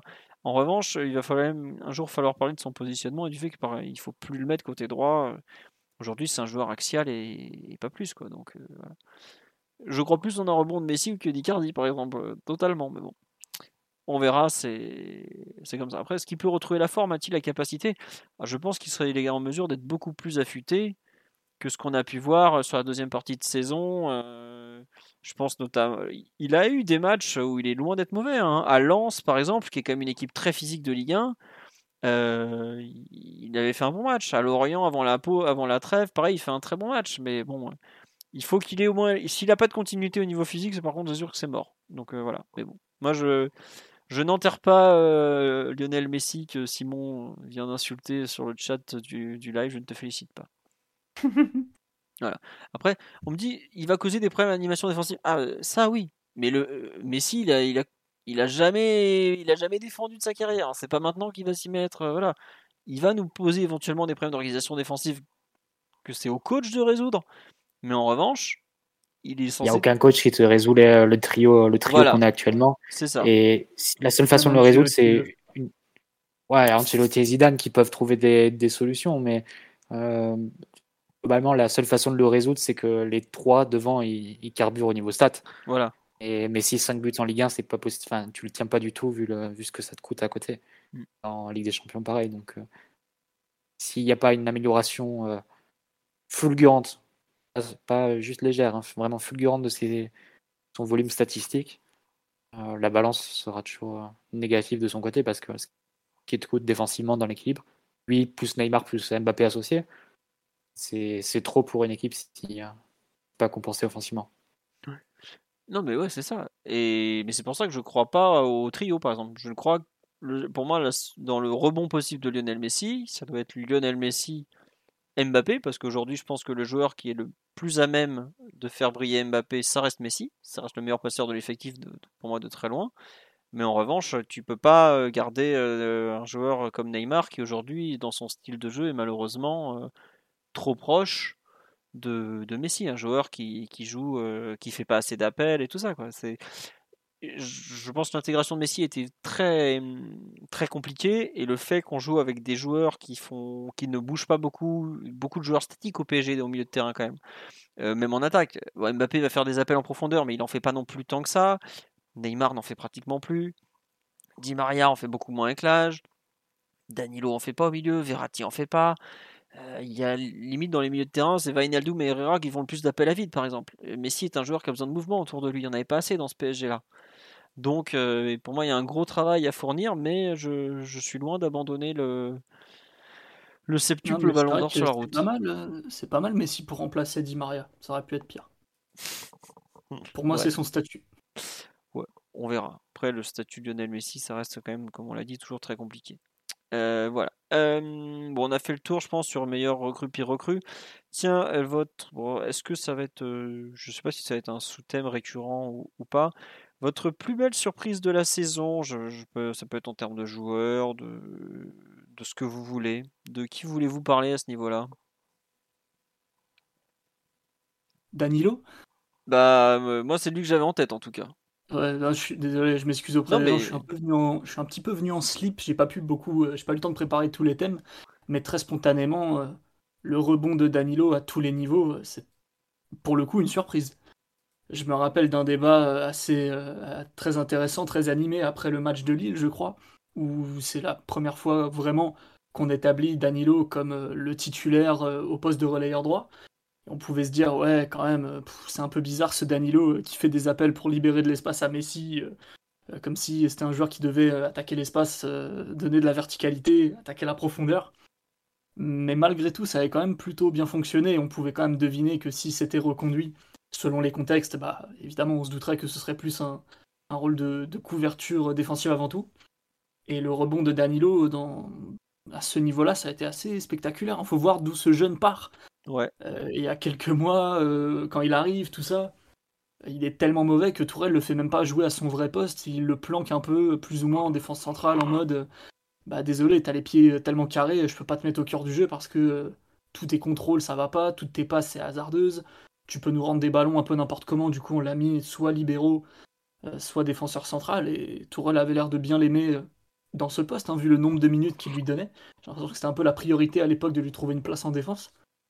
Et vraiment un joueur qui part de, enfin, du plus bas niveau possible qu'on peut imaginer, même pour un, pour un joueur de football professionnel limite. Et je lui dis ça sans lui manquer de respect parce que on a bien vu qu'il était capable de beaucoup mieux que ça. Et là, le rebond qu'il a eu à tous les niveaux, c'est quelque chose d'assez impressionnant.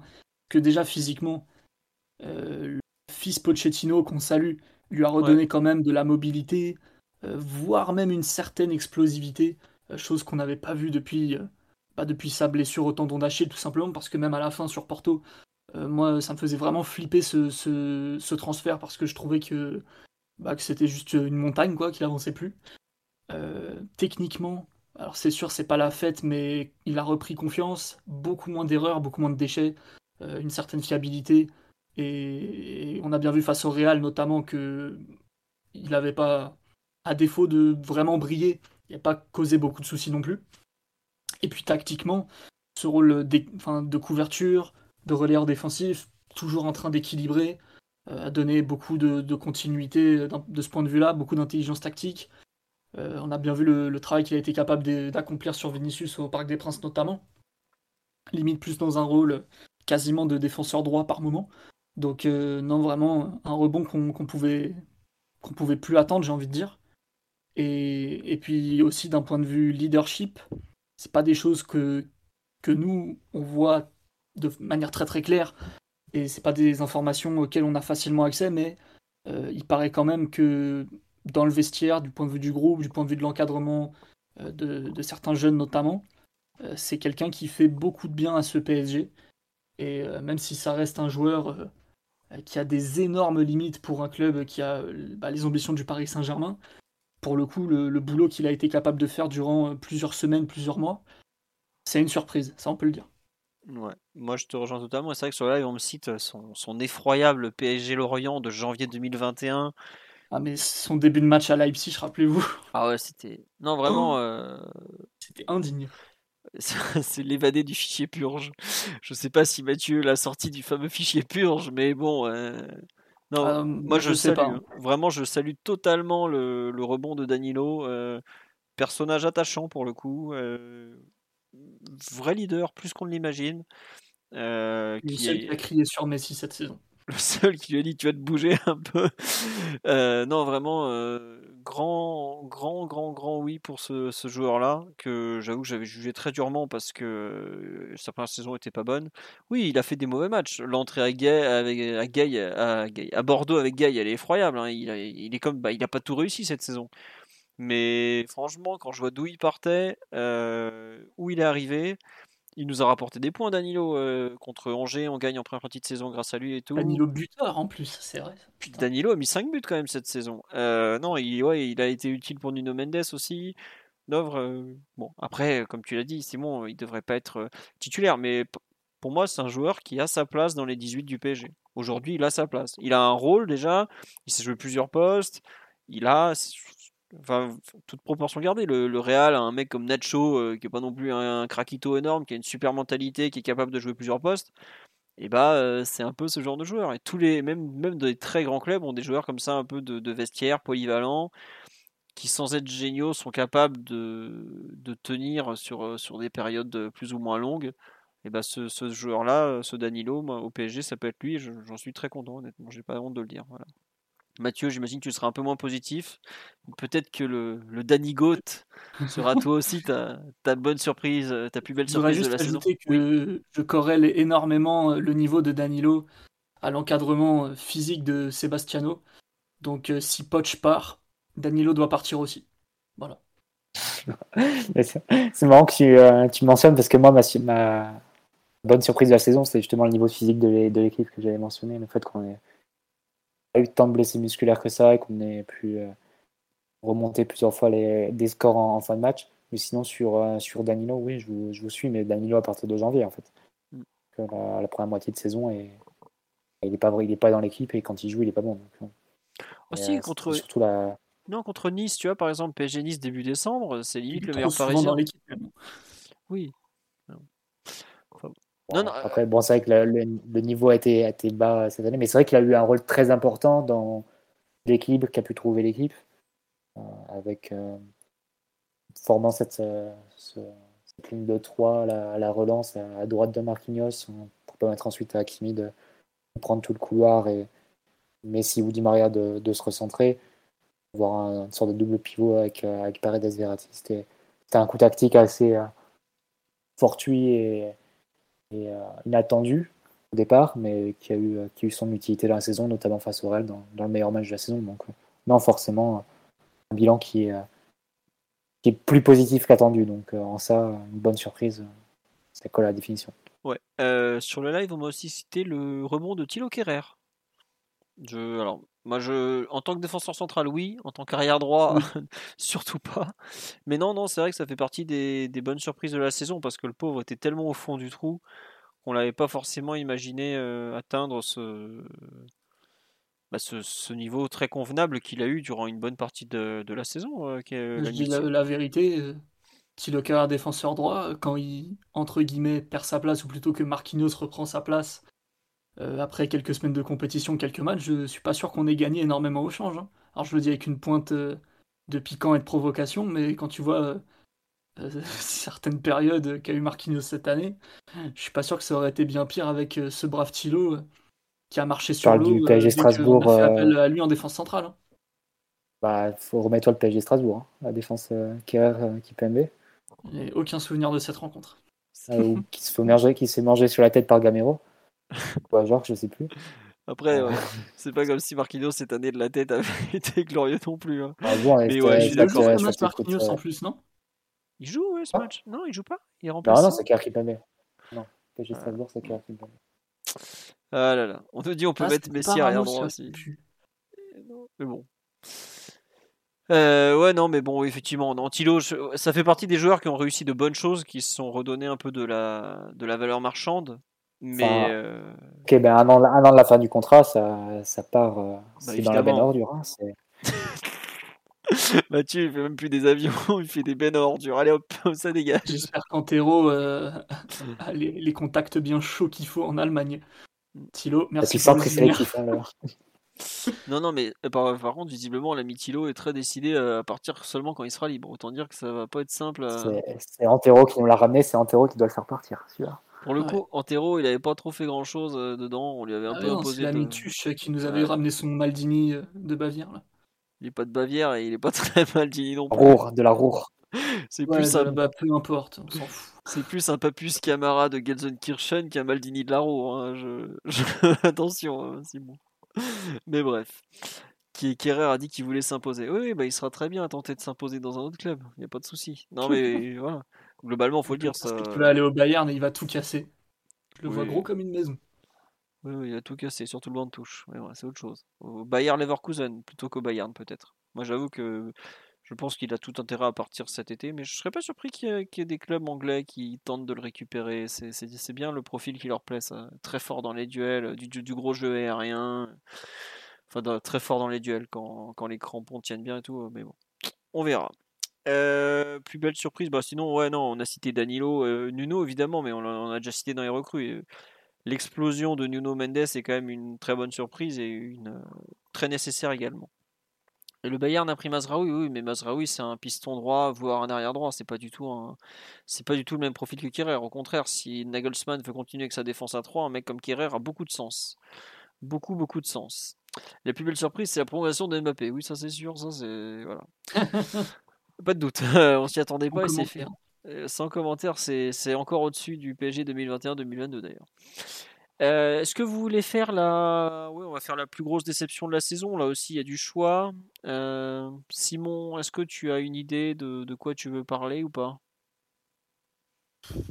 Est-ce qu'on rouvre une énième fois le, procès Messi? Je sais pas. Tu peux, si, tu, penses que c'est ta plus déception. Après, la déception, c'est pas forcément un joueur. Mathieu avait raison de mentionner le niveau physique de l'équipe auparavant. Euh, mais ouais, enfin, quand tu enfin, quand tu recrutes pardon un septuple Ballon d'Or, légende vivante euh, de ce sport, et pour certains meilleurs joueurs de l'histoire, avoir un rendement pareil, euh, ça reste très très difficile à avaler quand même. surtout que, alors certes, on peut trouver toutes les circonstances atténuantes du monde si on en a envie, et forcément pour un joueur de ce calibre, s'il ne performe pas, c'est qu'il y a forcément aussi des bonnes raisons.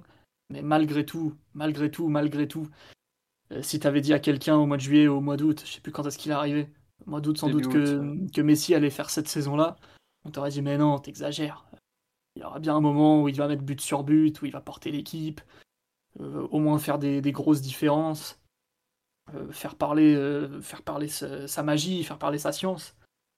ça a été quand même du Messi à dose homéopathique, avec toutes les circonstances qu'on sait, qu'on connaît.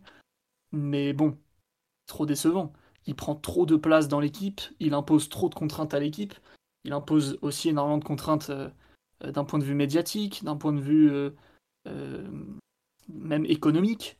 Alors il rapporte énormément d'argent, mais il est clairement pas payé, clairement pas payé en enfin, avec des tickets resto et des cacahuètes. Je pense que Simon sur la partie économique, je me permets de te couper. Je pense qu'il y a des joueurs qui sont au PSG qui, qui touchent beaucoup moins que lui, mais qui coûtent beaucoup plus cher au club quand même. Qui sont aussi argentins d'ailleurs, des fois. Et qui aiment beaucoup étaler leur vie privée au passage. ça, c'est pas impossible, mais ça reste pas anodin non plus. C'est vrai. Non, tu as raison, tu as raison qu'il a un poids économique, voilà. L'été dernier, tu aurais peut-être pu recruter un autre top attaquant ou top euh, ailier droit en, faisant l'impasse sur euh, le, rêve Messi de, avec tout ce que ça implique en termes de, de followers sur les réseaux sociaux. Ouais, c'est vrai. Bon, donc pour toi, Messi, la. Ouais, malgré tout, Messi, ça aurait pu être un autre, ça aurait pu être autre chose. Hein. On aurait pu critiquer le fond de jeu, critiquer euh, Wijnaldum qui doit arriver comme un cadre et qui au final finit au début. Euh, mais bon, Messi, quand même, au niveau symbolique, je pense qu'on se rappellera toute notre vie que la première saison de Messi au PSG a été ratée. Mathieu, tu partages cet avis euh, Messi, la plus grosse déception?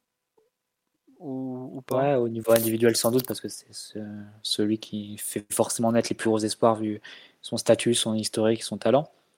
Et d'un point de vue général, c'est euh, la déception, c'est ce qui en est advenu du, du rêve Paris Saint-Germain. Avec euh, tout l'enthousiasme estival et les champions du mercato que nous avons été. Au final, la saison soit à ce point morose qu'elle se débouche sur une euh, grève en tribune pendant, pendant trois mois avec un stade qui est, euh, qui est ouais, frondeur et qui est devenu un peu mort à ce niveau-là. Les, les symboles de, des paillettes du club, que ce soit Messi Neymar, qui, sont, qui en viennent à être vilipendés de façon euh, individuelle par, euh, par leur propre public. Je pense pour des, des premières, une première pour, pour Messi dans sa carrière. C'est vraiment le. Comment le soufflet, tout le soufflet est retombé. Euh, c'est assez frappant et je pense que ça pouvait se passer comme ça qu'au Paris Saint-Germain. C'est trop d'attentes, trop d'espoir et ça fait pchit. Et que dalle. Euh, non, sur live, il y, a, pas mal de, Messi et tout. On m'a cité, mais vous, vous citez même pas Neymar qui a pas mis un but en Ligue des Champions cette saison. mais bah, ça fait plus qu'un an pour lui. Ouais, en fait, c'est ça. Enfin, je sais pas, j'ai même pas envie de m'acharner, mais. Est-ce qu'on s'attendait à quelque chose de Neymar en début de saison? Je moi, crois pas. Je, moi, je crois pas. Voilà. je crois que c'est ça le pire en fait le concernant. Mais par contre, bah, on avait quand même dit que ça devait être la saison de, du rebond pour lui. Ah Après sa prolongation et de une saison en demi-teinte, dire plus que mitigée l'an dernier. On, attend, on attendait de voir. Euh, Mom deserves the best, and there's no better place to shop for Mother's Day than Whole Foods Market. They're your destination for unbeatable savings, from premium gifts to show-stopping flowers and irresistible desserts. Start by saving 33% with Prime on all body care and candles. Then get a 15-stem bunch of tulips for just $9.99 each with Prime. Round out Mom's menu with festive rosé, irresistible berry chantilly cake, and more special treats. Come celebrate Mother's Day at Whole Foods Market. Flexibility is great. That's why there's yoga. Flexibility for your insurance coverage is great too. That's why there's United Healthcare Insurance Plans. Underwritten by Golden Rule Insurance Company, United Healthcare Insurance Plans offer flexible, budget friendly coverage for medical, vision, dental, and more. One of these plans may be right for you if you're, say, between jobs, coming off your parents' plan, turning a side hustle into a full hustle, or even missed open enrollment. Want more flexibility? Find out more about United Healthcare Insurance Plans at uh1.com. J'y croyais pas, enfin personne ici euh, y croyait trop. Hmm. Non, nous on n'y croyait pas vraiment, mais bon, il y avait toujours le doute euh, parce qu'il avait laissé quelques matchs comme ça, United, la double confrontation face au Bayern. Il dit voilà, Neymar qui peut enchaîner, et au final, non, il s'est reblessé pendant une longue période. Euh, quand il a joué, il a manqué de continuité dans ses performances, il a eu mis du temps à, à, revenir de sa blessure et à retrouver un bon niveau de performance. Au final, il a été bon sur les tout, tout derniers matchs de la saison. Donc, Et contre qui? Il a pu avoir des stats plus décentes. Voilà, on est longtemps resté avec Danilo numéro 2, les buteurs. Danilo et Marquinhos à 5 buts et, le deuxième meilleur buteur de la saison du PSG. Quoi. Donc c'est c'est c'est une nouvelle saison. Mais après, bon, c'est vrai que les attentes n'étaient peut-être pas forcément énormes pour, pour Neymar cette saison. Je, je te rejoins, Simon. Après, comme on dit sur live, aujourd'hui, c'est terrible. C'est quand, quand, Neymar est blessé ou absent, tout le monde s'en fout, quoi, en fait. C'est c'est effroyable en fait, c'est que je, je crois j'en parlais avec le sur forme de culture PSG, j'ai dit mais aujourd'hui Neymar c'est c'est un peu comme Messi, c'est pas grand monde, c'est plus personne au PSG quoi. il est là, bah tant mieux, il est pas là. C'est JJ Okocha. Non mais ouais, il y a, y, a y a, un côté, en fait non, c'est pire que ça parce qu'au Okocha, on savait qu'il y avait, il y aurait des pics, des hauts, des bas, tout ça. Mais aujourd'hui, Neymar, c'est devenu un personnage pratiquement secondaire du PSG. Quoi. Et c'est peut-être le pire parce que ça reste un, un joueur euh, absolument euh, hors norme, tu vois? et il, génère plus rien, quoi. Il génère ni, ni passion, ni. Enfin, si, il y a toujours quelques. Il aura toujours ses, fans et tout, mais tout le monde a tellement accepté le joueur qu'il est devenu, je crois que c'est le plus triste encore. Quoi. Ouais, c'est ça, on nous dit zéro dribble réussi, face à Danny Luch de Nice. Voilà. Mais moi, je suis, enfin, cette saison, je suis pas surpris. Encore une fois, 30 matchs, mais il a jamais joué plus de 31 matchs dans une saison avec le PSG. Euh, c'est le joueur qu'on a vu l'an dernier, c'est un peu le joueur qu'on a vu euh, trop souvent. Bon, bah voilà, quoi. C'est comme ça. J'ai même pas envie de m'acharner sur lui parce qu'il n'y a rien à dire de plus, quoi. Il est dans sa continuité, malheureusement, sa mauvaise spirale depuis quelques années. Et moi, ce que je trouve vraiment inquiétant le mmh. concernant, c'est qu'il n'arrive pas à... On nous avait dit, après la blessure de 3 semaines, on va lui laisser 4-5 matchs, 7, 8, 9, 10. Et malgré ça, euh, le jump au démarrage, je trouve qu'il l'a pas vraiment. J'ai du mal à imaginer que d'un coup, il va redevenir ce joueur magique. C'est peut-être ça le pire. Après, c'est pas plus une déception que d'autres. Hein. On l'a pas cité, mais la, saison de Sergio Ramos, par exemple. Enfin, on parle de Sergio Ramos, qui est un des plus grands. On a chargé Messi. Mais Messi, il est sur le terrain, il fait 40 matchs, il est impliqué dans euh, combien 25 ou 28 buts au total. Sergio Ramos, euh, sa saison, non seulement il doit jouer 11 matchs, mais à chaque match ou presque, je trouve qu'il y a des signaux archi alarmants le concernant. Alors il y a des plus une erreur de casting qu'une déception. Ouais, voilà, c'est ça. Tu as raison. Et c'est pour ça que pour moi, c'est même pas ma plus grosse déception. Mais c'est juste que je trouve que sa saison, elle est inquiétante. Mais je suis même pas déçu. Dès le mois d'août, je disais que je le mettais pas dans mon équipe parce que j'avais pas confiance en lui physiquement. Donc euh, voilà. En revanche, pour moi, ma plus grosse déception, bah, elle est évidente. Euh, c'est le coach. Quoi monsieur, au bout d'un moment, il faut prendre vos responsabilités, il faut faire quelque chose. C'est pas un entraîneur. Pour moi, il a coaché pendant un mois et demi cette saison. C'est euh, vers janvier, février quand il fait des choix. Mais le reste du temps, je sais que l'effectif qu'on lui a fourni est pas très équilibré. Je sais que gérer les égaux, tout ça, c'est compliqué. Mais je regrette, il a pas coaché. Il a accompagné. Il a toute la saison, il a accompagné il y a mille fois des déclarations mais lunaires entre le rendu collectif et ce que, ce que lui il sort. Euh, et franchement, je lui ai laissé beaucoup de temps. J'ai jamais été euh, vraiment le plus vindicatif contre lui, même après les défaites et tout. Il a eu des circonstances compliquées, mais quand je vois à la fin de saison qu'il fait, euh, enfin qu'on fait, je dis il fait lui, mais le PSG en général, non, c'est pas possible quoi. On peut saluer le bon travail de son fils au niveau physique parce que, comme tu as dit, Mathieu, on n'a pas eu beaucoup de blessures musculaires. Il me semble que les blessures musculaires contractées en sélection, donc avec d'autres staffs que le nôtre, nous ont coûté plus de temps d'indisponibilité que nos propres blessures musculaires que contractées avec le PSG, par exemple. assez largement, même. Voilà, assez largement. Mais euh, non, franchement, le travail de Pochettino, il n'est pas acceptable. Euh, j'aime pas classer les entraîneurs meilleurs, le pire, machin, machin, parce que ça dépend de. Voilà. Mais entre, son, entre le rendu collectif de son équipe, sa, sa façon de s'exprimer, de, de, de, de, jamais rien assumer, d'être peureux, de se cacher et tout. non, non, pour moi, sa saison, elle est scandaleuse. Et en fait, ce qui est terrible, parce que je, je me souviens, on en avait parlé au moment de son arrivée. J'avais dit, ouais, moi je crains que il va avoir 4-5 mois pour voir un peu euh, prendre le pouls du club et ensuite il faudra qu'il se lance.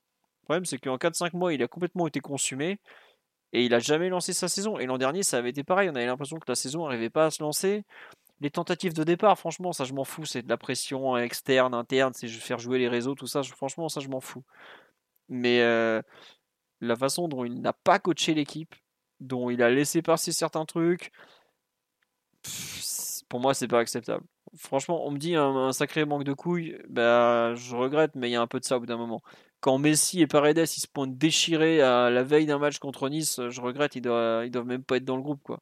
C'est tant pis que l'autre il a eu son septuple ballon d'or, machin, machin. J'ai rien à foutre. Il est pas prêt, il est pas prêt quoi. Euh, on me dit ton coach veut partir. Ouais, non, c'est pas forcément. En juin dernier, oui. En cours de saison, je n'y crois pas du tout par contre. Voilà. Donc c'est pour ça que je m'en fous. Mais euh, voilà, Icardi convoqué. Voilà. Icardi, ils ont dû lui mettre une veste tellement il est hors de forme pour pas passer pour un Michelin, quoi, un bonhomme Michelin. Quoi. C'est quoi ça? Euh, Le discours sur les jeunes qui a changé toutes les semaines, après, parce qu'après PSG il fallait les faire jouer. Parce qu'ils allaient apporter de la fraîcheur. Bon, ils sont tellement restés au frigo qu'ils étaient bien frais, ça c'est sûr. Bon, finalement, ils n'ont jamais joué. Après, il fallait attendre que le titre soit sécurisé. Le titre a été sécurisé quand même, je crois, la 33e. Bon, après, bah, en fait, il fallait pas fausser la course à l'Europe, puis en fait, il fallait pas fausser la course au maintien. Il fallait pas fausser quoi Sérieusement, hein. pour nous faire jouer des Vainaldum ou des Herrera, franchement, non, non, non. Euh. la communication, jeu, gestion de l'effectif, je trouve qu'il a été catastrophique en tout point. Et dans tout ça, dans les trucs que je, trouve des circonstances atteignantes, notamment par exemple sur la façon de défendre, à savoir bon bah on, va défendre qu'à 7 parce que les trois de devant on peut pas les faire défendre, donc on va laisser faire des centres. Évidemment on a pris des buts sur des centres. Bah oui quand tu défends à 7 que tu dois défendre toute la largeur, tu vas prendre des buts sur des centres, forcément, mais t'en prends pas depuis l'axe au moins. Euh, la gestion de Messi elle est pas si catastrophique que ça en termes de positionnement. Quand il a joué à droite au début pour le sortir de la densité, ce que tu avais fait Simon sur le site, qui est pour moi un des meilleurs articles écrits sur Messi cette saison, sur pourquoi euh, ça explique comment il a été intégré, géré, tout ça par rapport à, sa saison. Mais non, franchement, euh, le reste, à quel point il, n'a bousculé aucun statut, à quel point il a rien tiré de ce groupe-là, à quel point pratiquement tous les joueurs ont été en dessous de leur niveau de performance, à l'exception de Mbappé. Je ne peux pas accepter ça d'un coach du Paris Saint-Germain, honnêtement. Et ce qui est marrant, c'est que si vous voulez des coachs câlins qui veulent pas se mouiller, vous avez Carlo Ancelotti sur le banc du Real Madrid. Bah, sa saison est finie euh, Super Coupe d'Espagne, championnat, Ligue des Champions. Son équipe qui réagit dans les bons moments. Et lui qui fait des choix courageux en Ligue des Champions quand il sort des Kroos et des Modric quand il sent que ça tourne. bah, excusez-moi, nous en Ligue des Champions, Pépère il a sorti toujours les mêmes, il a fait rentrer toujours les mêmes. Et voilà, quand t'as aucun courage, que tu tiens pas ton équipe, et bah, au bout d'un moment ça se voit. Quoi. Et je trouve que ça s'est vu malheureusement dans tous les moments clés et tout ça. Quoi. Même si euh, l'équipe a régressé, ouais. Mais c'était effectivement déjà pas très glorieux sur Tourelle, mais si c'était pour faire la même chose, euh, à quoi bon? Et je pense que son bilan est bien moins bon que celui de Tourelle au final. Voilà, arrête de tirer, il est déjà mort. Non, il est pas mort, il a encore un an de contrat. Il vous l'a répété encore la semaine dernière, affalé dans son canapé au micro de la, la copée. Donc euh, voilà. Mathieu, Simon, si vous voulez le défendre, allez-y, je, je comprends qu'il y ait d'autres opinions que la mienne dans ce podcast. Donc, euh, Simon. Euh, voilà, on sait, on, sait plus, on sait plus se mettre avec Simon, vu qu'on peut le garder. non, non, non, je, je, reste sur mes positions. Je pense qu'actuellement, il n'y a pas forcément mieux pour le PSG. Et malgré tout, même si un côté très décevant dans le fait de recevoir soi-disant une équipe All-Star et de ne pas réussir à les, faire jouer avec euh, un football entraînant, offensif, magique rythmé, différent, ou alors sur des séquences vraiment très très courtes. Euh, je pense malgré tout que du travail de coaching, en fait, il n'y a eu que ça. Parce que chaque match, alors c'est sûr que c'est pas spectaculaire, c'est pas sexy, et ça tient pas les promesses euh, du club avant tout, et même un peu, un peu les siennes, vu que quand il arrive, il fait un peu le malin, genre euh, ouais, moi je gagne avec style, je sais pas quoi. Et chose qu'il avait un peu tenu au début. Hein. Au début, il arrive, il dit ouais, moi, je m'en fous. Mon numéro 10, c'est Verratti. Je mets mes 4 attaquants. Il y a quoi euh, Ouais, je fais ce que je veux. Ça, c'était cool. Ensuite, ça a été un peu, un peu plus euh, dilué, on va dire. En tout cas, il avait montré de la personnalité au début. Et là, cette saison, alors c'est sûr que, que ça tient pas les promesses du club, les siennes et, tout simplement ce qu'on peut imaginer en voyant euh, certains noms sur, la, sur le terrain, sur la feuille de match. malgré tout, j'ai quand même l'impression qu'à chaque match, ça a été un travail de, funambule pour, euh, s'adapter et trouver à chaque fois les adaptations qu'il fallait, les ajustements qu'il fallait, parce que tu étais condamné à jouer avec une équipe déséquilibrée à un moment ou à un autre, soit vers l'avant, soit vers l'arrière, soit avec des joueurs peu techniques, soit avec euh, tous les joueurs techniques d'un coup mais qui défendent pas. Euh, donc clairement, je pense que si on reprend le fil des matchs et qu'on s'attarde un petit peu sur les détails, si on reprend la double confrontation face au Real Madrid aussi, ce qu'il a été capable euh, de faire, et aussi la manière dont, l'équipe le, trahit un peu, à mon avis, quelque part, avec euh, ce craquage durant 20 minutes qui te coûte l'élimination alors que tout, bah, tout allait comme sur des roulettes. je pense que malgré tout, quand tu vois l'état dans lequel il est, il a fait tout ce qu'il a pu, même si. Mais Simon. Même si certains seront très déçus de ce côté trop lisse, trop effacé, pas assez affirmé, trop mangé par ses joueurs aussi. Mais c'est ça, c'est ça, c'est qu'en fait, c'est tu vois, je, je, te rejoins totalement sur les ajustements, des plans de jeu. Je me souviens, les mecs qui critiquaient à la mi-temps de MPG, attendez, tu l'as dit, c'était super bien préparé comme match. Il y a mmh un vrai travail qui est fait, et ça, je ne retire pas. Mais pour moi, c'est dans la gestion vraiment des statuts. Tu, le dis toi-même, il a des trucs à gérer, mais au final, il gère quoi? Il fait rien, il met les mecs en, en tente. En fait, il accepte tous les défauts des types, et c'est à lui de bricoler autour. Mais au bout d'un moment, c'est pas tenable. Et c'est ça qui me saoule, c'est qu'à aucun moment, j'ai l'impression qu'il a dit écoutez, euh, en fait, c'est moi qui décide, c'est pas vous sur le terrain. Vous devez donner plus ou il y a des choses qui changent. Quoi. Et c'est vraiment ça. L'impression qu'il a donné de subir toute la saison le, poids du club fait qu'en fait, il s'est jamais exprimé. Il a jamais exprimé le football qu'il aime. Il a, et même combien de fois son équipe a exprimé euh, une envie de jouer, euh, tout ça. Je comprends qu'on ait des temps faibles dans un match par rapport aux qualités de l'effectif. Mais par exemple, des matchs avec des temps forts, on on il y a des fois, on n'a même pas un temps fort dans le match, par exemple.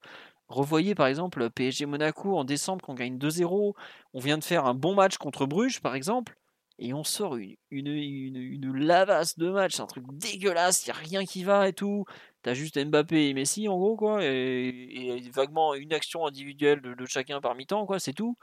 Et comme on dit, euh, il exprime aucune idée en fait sur le terrain. Quand il dit en, en, en interview à l'équipe, je suis pas là pour exprimer mes idées, mais celles du club. Mais c'est terrible comme discours. C'est terrible. C'est courageux de dire ça. C'est courageux. Non, mais c'est ah, aussi courageux. Mais c'est aussi courageux. Il y a plein de façons d'interpréter cette phrase. Ouais, mais moi j'avoue que, enfin, je comprends euh, son attitude et tout, et je remets sûrement pas en question ses, compétences de coach parce que clairement, euh, les mecs qui sont à ce niveau-là, c'est vraiment pas par hasard. Je vous l'assure.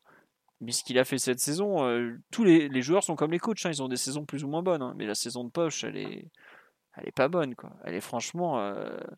J'espérais qu'il arriverait à prendre en main cet effectif, à en tirer quelque chose. Mais oh, c'est terrible. Euh, la régression d'un nombre de joueurs hallucinant me, me déçoit vraiment beaucoup. Je sais pas. Vas-y, Simon, si tu veux compléter ou si Mathieu veut compléter, parce que je veux pas monopoliser la parole avec mon opinion, mais. Euh, bah Mathieu, tu vas ah, défendre un peu. Ah non, vas-y. De toute façon, que le, contexte PSG est tellement.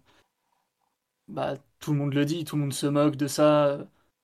Faut un peu de notre gueule là-dessus, mais le PSG est tellement club med à tous les niveaux, de. Enfin, du haut jusqu'en bas, qu'à un moment donné, tout coach que t'es, euh, soit tu essaies d'amorcer un peu une rébellion de ce point de vue-là et tu te fais lourder, soit parce que tu as dit des trucs qu'il fallait pas, soit parce que les joueurs euh, veulent plus voir ta tête. Et dans un grand club, faut pas se leurrer, dès que tu as perdu ton vestiaire, c'est une question de jours ou de semaines avant que tu dégages. Euh, soit tu acceptes entre guillemets ces contraintes et, tu, et tu fais avec. Euh, après, on peut, on peut je sais pas si c'est vraiment sa personnalité, mais on pourrait reprocher à Poche de pas avoir euh, essayé plus, de pas avoir même démissionné. On sait que plusieurs fois il a essayé de se faire la malle en se disant euh, je suis dans la maison des fous, il faut, je vais essayer d'aller voir côté du United ou du Real si on me laisserait pas bosser un peu mieux. Donc ça c'est tout, c'est pas que lui, hein, c'est tous les coachs qui ont cette sensation là. Mm. Tous les coachs qui passent par le PSG depuis Carlo et encore, enfin à part évidemment Laurent Blanc, mais parce que lui c'est le sommet de sa carrière, tous les coachs n'ont pas produit le jeu ou exprimé les idées ni la personnalité qu'il pouvait exprimer dans d'autres endroits. Ça, on le sait. Après, est-ce que Poch est adapté à ce contexte-là? Moi, je pense que, euh, vu l'état du marché euh, des coachs, oui. Et pour certains, c'est inacceptable et inadmissible et impardonnable de ne pas avoir donné suffisamment de continuité dans le jeu, de ne pas avoir euh, animé un peu et, donné de l'envie à, ses joueurs. Mais à un moment donné, c'est le discours vraiment à la con hein, de parler d'institutions, de tout ça, de trucs, mais plus que l'institution, c'est plus la culture au sein du club, je pense, qui fait que, que les, joueurs sont dans un, une toute puissance. C'est même pas un confort, là c'est du pouvoir. C'est du pouvoir, c'est de la toute puissance. et le coach, il, doit, il doit composer avec ça et, et, et tu te crames forcément d'un côté ou de l'autre. Mm. Soit tu fais tout exploser et tu dégages, soit, soit tu te fais consumer à petit feu et tu finis dans des états bizarres un peu. Oh bah lui c'est ça. Hein. Mm, mm. mais c'est vrai que comme dit sur là, il, il prend aucune initiative. Ouais, c'est moi c'est un peu de ça qui, qui me gêne. C'est vraiment le manque d'initiative et le l'effacement de sa personnalité au détriment d'idées qui, qui finalement ne l'intéressent pas. Et là, le fait qu'il s'accroche à son poste et tout, de toute façon, moi je trouve un peu ridicule parce que, comme on me le dit sur live, pour moi c'est un mauvais fit. Ça, ça collera pas. Euh, voilà quoi. Ça qu'on nous rappelle première interview qu'il a expliqué qu'il rêve d'entraîner le Real. Bon, ça c'est une faute de communication, mais c'est pas grave. Bon, après, ouais. je sais pas. Mathieu, sur la saison de, de Pochettino, on t'a pas entendu. Euh, il y avait que Simon et moi. Euh. Qu'est-ce que tu en mmh. penses? Tu, tu en es où euh, de ta réflexion? Ma réflexion, c'est un, grand mot. Moi, pour moi, la saison de Pochettino, elle tient dans une phrase de, l'interview qu'il avait donnée à l'équipe on est là pour développer le projet du club et pas notre projet qu'on aimerait idéalement à nous, en tant que staff. Et c'est un peu toute la, toute la tension qu'il y a eu entre les joueurs et l'effectif qui lui a été mis à disposition, sa personnalité en tant que coach, c'est-à-dire euh, par quoi étaient reconnues ces, ces, équipes à Southampton et à Tottenham. Le trait distinctif, c'était les équipes qui couvraient le plus en première ligue. Aller jusqu'à 120 km par match, etc. Évidemment, arriver à ça à Paris, tu fais, euh, tu fais pas la même chose, a fortiori quand tu as, as, Messi dans l'équipe. On est devenu l'équipe qui marche le plus en Europe, monsieur. C'est ça, on est, venu, on est devenu les, les grands marcheurs. Et euh, forcément, tu dois, tu dois composer et trouver autre chose. Pochettino, je dirais qu'il n'a pas fait qu'il voudrait ou ce qu'il aurait aimé au PSG. Après, ce qui le rend, je pense, malgré tout, un, un fit intéressant avec ce vestiaire, c'est que humainement, il passe. Ouais. C'est-à-dire qu'il a la confiance des joueurs, il a la confiance notamment des meilleurs joueurs de l'effectif, du meilleur joueur de l'effectif. Et ça, c'est pas quelque chose d'acquis. Et si tu dois, se projeter, si tu dois te projeter sur, euh, sur euh, l'an prochain, c'est un peu le débat en ce moment de savoir qui, qui, tu veux mettre sur le banc. Et de toute façon, quand Pochettino, si Pochettino se fait, se fait dire, on aura le temps de revenir en plus en détail sur son bilan en tant que tel. Si tu dois te projeter sur l'an prochain, euh, et qu'on te dit que le PSG de l'an prochain, ça reste un PSG avec un trio Messi, Neymar, Mbappé, c'est très difficile hein, de trouver un, entraîneur qui, euh, qui peut coller avec euh, ces contraintes-là. Ça demande une, souplesse, une flexibilité. En réalité, tu retrouves parmi les entraîneurs de l'élite que, à mon avis et à mon sens, dans deux cas, à savoir Ancelotti et Zidane. Mm. Tous les autres, euh, soit parce qu'ils se sont construits en tant qu'entraîneurs sur des philosophies basées soit sur un jeu très positionnel, type Guardiola, soit sur un jeu très intense, Mathieu. pressing, etc je me permets de rajouter deux noms qui n'exercent plus. C'est Jupp Heynckes avec le Bayern qui arrivait à faire ça, et Otmar Hitzfeld aussi, mais pareil, il n'exerce plus. Mais c'est pareil, c'est des genres de coach pour les top vestiaires qui arrivent à, les faire, à leur faire donner plus. Quoi. Enfin, non, mais euh, par son style de jeu et Hitzfeld par son caractère, tu peux pas les faire entraîner euh, Neymar et, Messi. Oh. Ce stade de la carrière, je pense. Ouais, ce stade-là, peut-être pas, voilà. Les entraînements d'Otmar Hitzfeld avec, euh, avec Neymar et Messi, je pense que ça collerait pas.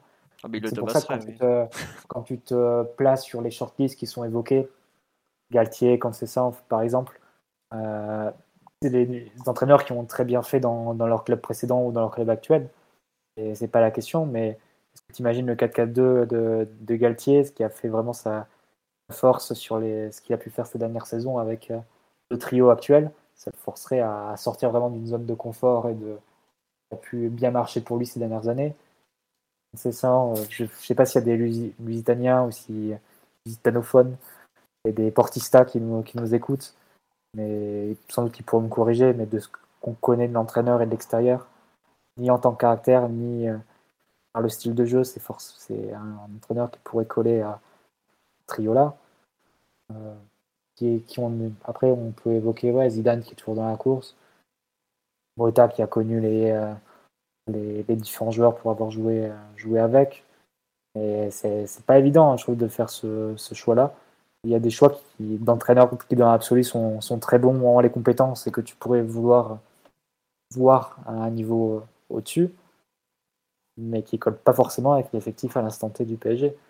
Pochettino, s'il ne colle pas par les préceptes tactiques, a pu sur des moments très ponctuels mettre en place des plans de jeu qui fonctionnaient. Et ça, ça la double confrontation face au Real, je pense que c'est malgré tout un gros atout dans sa manche. Et le deuxième gros atout, c'est l'appui du vestiaire qu'il a. Mm. Pas du tout acquis. Qu'est-ce que tu fais si tu prends en compte ces ça et qu'en septembre, il s'est mis, s'est mis Messi, Neymar, Ado Mbappé ne veut pas le voir. Euh, Justement, c'est une question qu'on nous a posée et je trouve qu'elle est intéressante. C'est comment vous expliquer que, donc à nous, hein, que Mbappé apprécie Pochettino, par exemple? Pour certains, c'est improbable. Comment ce mec aussi fort peut apprécier cet entraîneur? Le joueur apprécie humainement Pochettino. Euh, il y a, tu trouveras euh, que ce soit Tottenham ou à, Southampton. ils sont tous, ils ont tous très bien matché avec lui humainement. Mm. Et beaucoup sont assez dithyrambiques sur sa personnalité, sur le fait que quelqu'un de très humain, etc. Et euh, c'est aussi une des caractéristiques, hein, pouvoir donner confiance à, un joueur et créer une culture à l'intérieur d'un effectif, d'un club, pour, euh, pour, que tout le monde puisse se sentir en confiance. Après, c'est vrai que ça s'est ressenti que sur les performances de Mbappé, ça s'est pas ressenti sur les autres performances des, sur les performances des autres joueurs. Ça, c'est un point indiscutable. Après, comme on me le rappelle, c'est vrai que les, les, trucs qui avaient filtré venant d'Italie, on se doutait qu'un certain Marco V avait peut-être un peu parlé, n'a pas l'air de l'apprécier plus que ça, tu vois. Mais en revanche, moi, Mbappé, euh, je comprends totalement parce que on a vu que bah, Pochettino a quand même fait de Harry Kane un, très grand attaquant. Je pense qu'il s'est plutôt bien parlé à ses attaquants pour le coup. Et euh, il l'a fait progresser malgré tout. Mbappé, il voit qu'il a progressé avec Pochettino. Le travail physique euh, est bon, et on sait que pour Mbappé, ça compte beaucoup parce que ça reste un athlète euh, hors norme, malgré outre les qualités de footballeur. Et voilà, peut-être pourquoi. Euh, et puis je pense qu'il est au courant que le mec est capable de bien travailler. Enfin, Mbappé, il a pas. Enfin, dans ce qui se dit post autour de sa prolongation, c'est qu'il n'a pas demandé un nouveau coach. Il a demandé qu'il y ait des choses qui changent au club passe forcément sur le banc de touche. Donc comme s'il comprenait que le problème n'est pas forcément Pochettino, mais les choses autour. Peut-être qu'il a ciblé le fait que c'est peut-être les joueurs que Pochettino a à qui ne sont pas adaptés. Peut-être qu'il a ciblé le fait que c'est l'environnement qui n'est absolument pas un environnement de travail, mais mais de fait. Voilà, c'est pour ça qu'on peut. Je pense, moi, je, je dis, c'est la saison de Pochettino que je trouve mauvaise, mais J'en fais pas forcément euh, le premier mec à virer au PSG, par exemple. Loin de là. La saison du PSG en, général est mauvaise et les mmh. performances de l'équipe ont été mauvaises. Donc c'est évident que l'entraîneur a une part de responsabilité. Après, il faut savoir ce que tu changes. Si tu changes d'entraîneur et que tu mets un autre et que tu gardes les contraintes actuelles de l'équipe, il faut que l'entraîneur que tu mettes à la place soit très très bon, très expérimenté. expérimenté, je sais pas, mais soit vraiment très souple, très flexible, très intelligent, avec une très grande capacité d'adaptation et à comprendre les contraintes euh, de, son équipe. Mm. Ça, quand tu vois les noms qui sont cités, tu as des entraîneurs qui ont été euh, qui ont eu des résultats dans un style très euh, fixe, on va dire, soit des novices, comme, comme Ota. Donc c'est assez difficile, je trouve, de faire la, le, choix. Que Pochettino, bah, c'est le seul parmi tous ceux qu'on cite qui a fait une finale de Ligue des Champions. C'est le seul qui a fait deux demi-finales de Ligue des Champions. C'est le seul qui a aussi vécu des, des matchs un peu important euh, du Big Four en, Angleterre. c'est tout ça, c'est à prendre en compte. Je, comprends hein, que ça déprime tout le monde, hein, l'idée de repartir avec Pochettino. L'équipe a été déprimante cette saison, plus qu'énervante, détestable. je suis entièrement d'accord. Mais il faut aussi sous-peser les alternatives, voir ce qu'il y a à la place. Mm. Et euh, je sais pas s'il y a beaucoup d'entraîneurs qui sont vraiment adaptés à la réalité du PSG actuellement. Donc, euh, si c'est pour changer, pour mettre quelqu'un qui ne serait pas forcément ou trancher. Parce que voilà, tu disais, il n'a pas eu le courage de faire ces choix-là. Tu prends Mota, tu prends euh, Galtier, il va te mettre Messi sur le banc. Non, mais voilà, mais c'est pour ça que. Euh, Attends, je te l'ai déjà dit, hein, moi je crois pas du tout en Galtier parce qu'il va arriver devant les mecs, il va être en admiration parce que c'est le but de sa vie, quoi. Autant Mota, il est peut-être un peu plus capable de les bouger parce qu'il euh, a plus de caractère qu'un Galtier. Autant un mec comme Galtier ou ce genre de petit entraîneur de province, sans vouloir être méchant, ça n'a aucun sens. Non, mais ça. C'est comme. Bah, Mota, il a joué avec eux. Hein. Oui, voilà, il a joué avec eux, mais Mota, euh, il peut leur dire, écoutez, euh, moi aussi, Mota, il est plus intelligent qu'eux déjà. déjà, ouais. Ça. Mais bon. Puis Ancelotti, il fait ça, il fait ça, mais avec des milieux de terrain.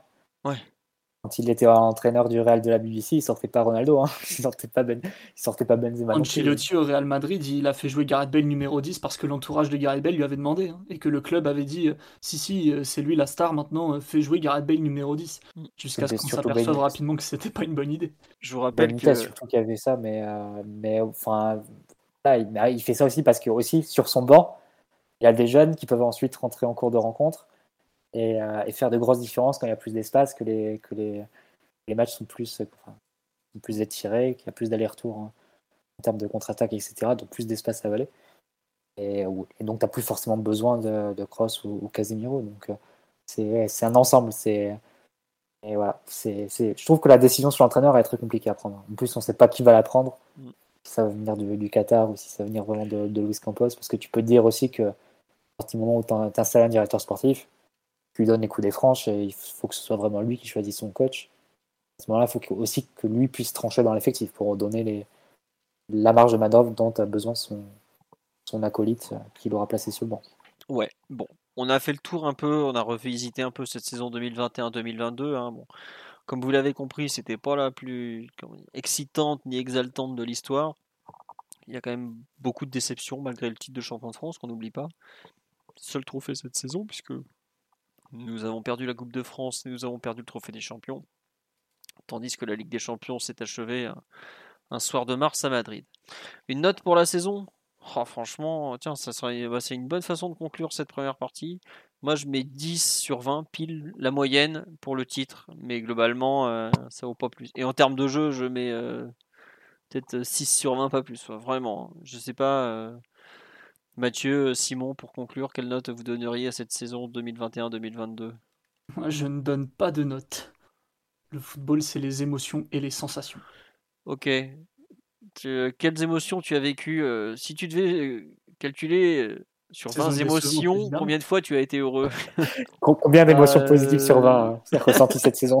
Franchement, le fait de revenir enfin, sur des fins de match où tu as pu retourner des situations et tout, alors ça naît de problèmes structurels, de problèmes de, de prestations, de performance, mais la fin de match contre Lille, j'ai vibré, tu vois. Hmm. Donc après, peut aussi ressentir des émotions comme ça. Donc euh, non, non, je m'abstiendrai de mettre une note. évidemment, la, la, saison est très très en dessous de ce qu'on avait imaginé. Et euh, Simon, euh, sur les, je crois qu'on a joué 49 matchs, il y en a combien où tu t'es arraché les yeux au replay tellement c'était horrible? On va calculer comme ça. Trop. je, je, regarde du football pour vivre, donc ça me dérange pas vraiment de voir le PSG même très moyen. Bon Mathieu, de ton côté, fais le professeur Mathieu, donne une note, tiens. Sur 20, je sais pas, mais sur 10, 3,5. Euh, D'accord, donc 7 sur 20, quoi. Je, vous aide pour les, les moins bons en maths. mais je trouve que 7 sur 20, ça fait plus, euh, plus nul que 3,5 sur 10. D'accord, bon. Y a, y a, y a eu, j'ai vu 2-3 comme toi, 7 sur 20, euh, 3,5 sur 10 aussi. On me dit 8,5, 8, 5. Euh, globalement, il n'y a pas une personne qui donne au-dessus de 10, quoi. Voilà. Bon, c'est c'est comme ça. On nous dit que Simon manie la langue de bois comme, euh, comme Pochettino. J'apprends des meilleurs.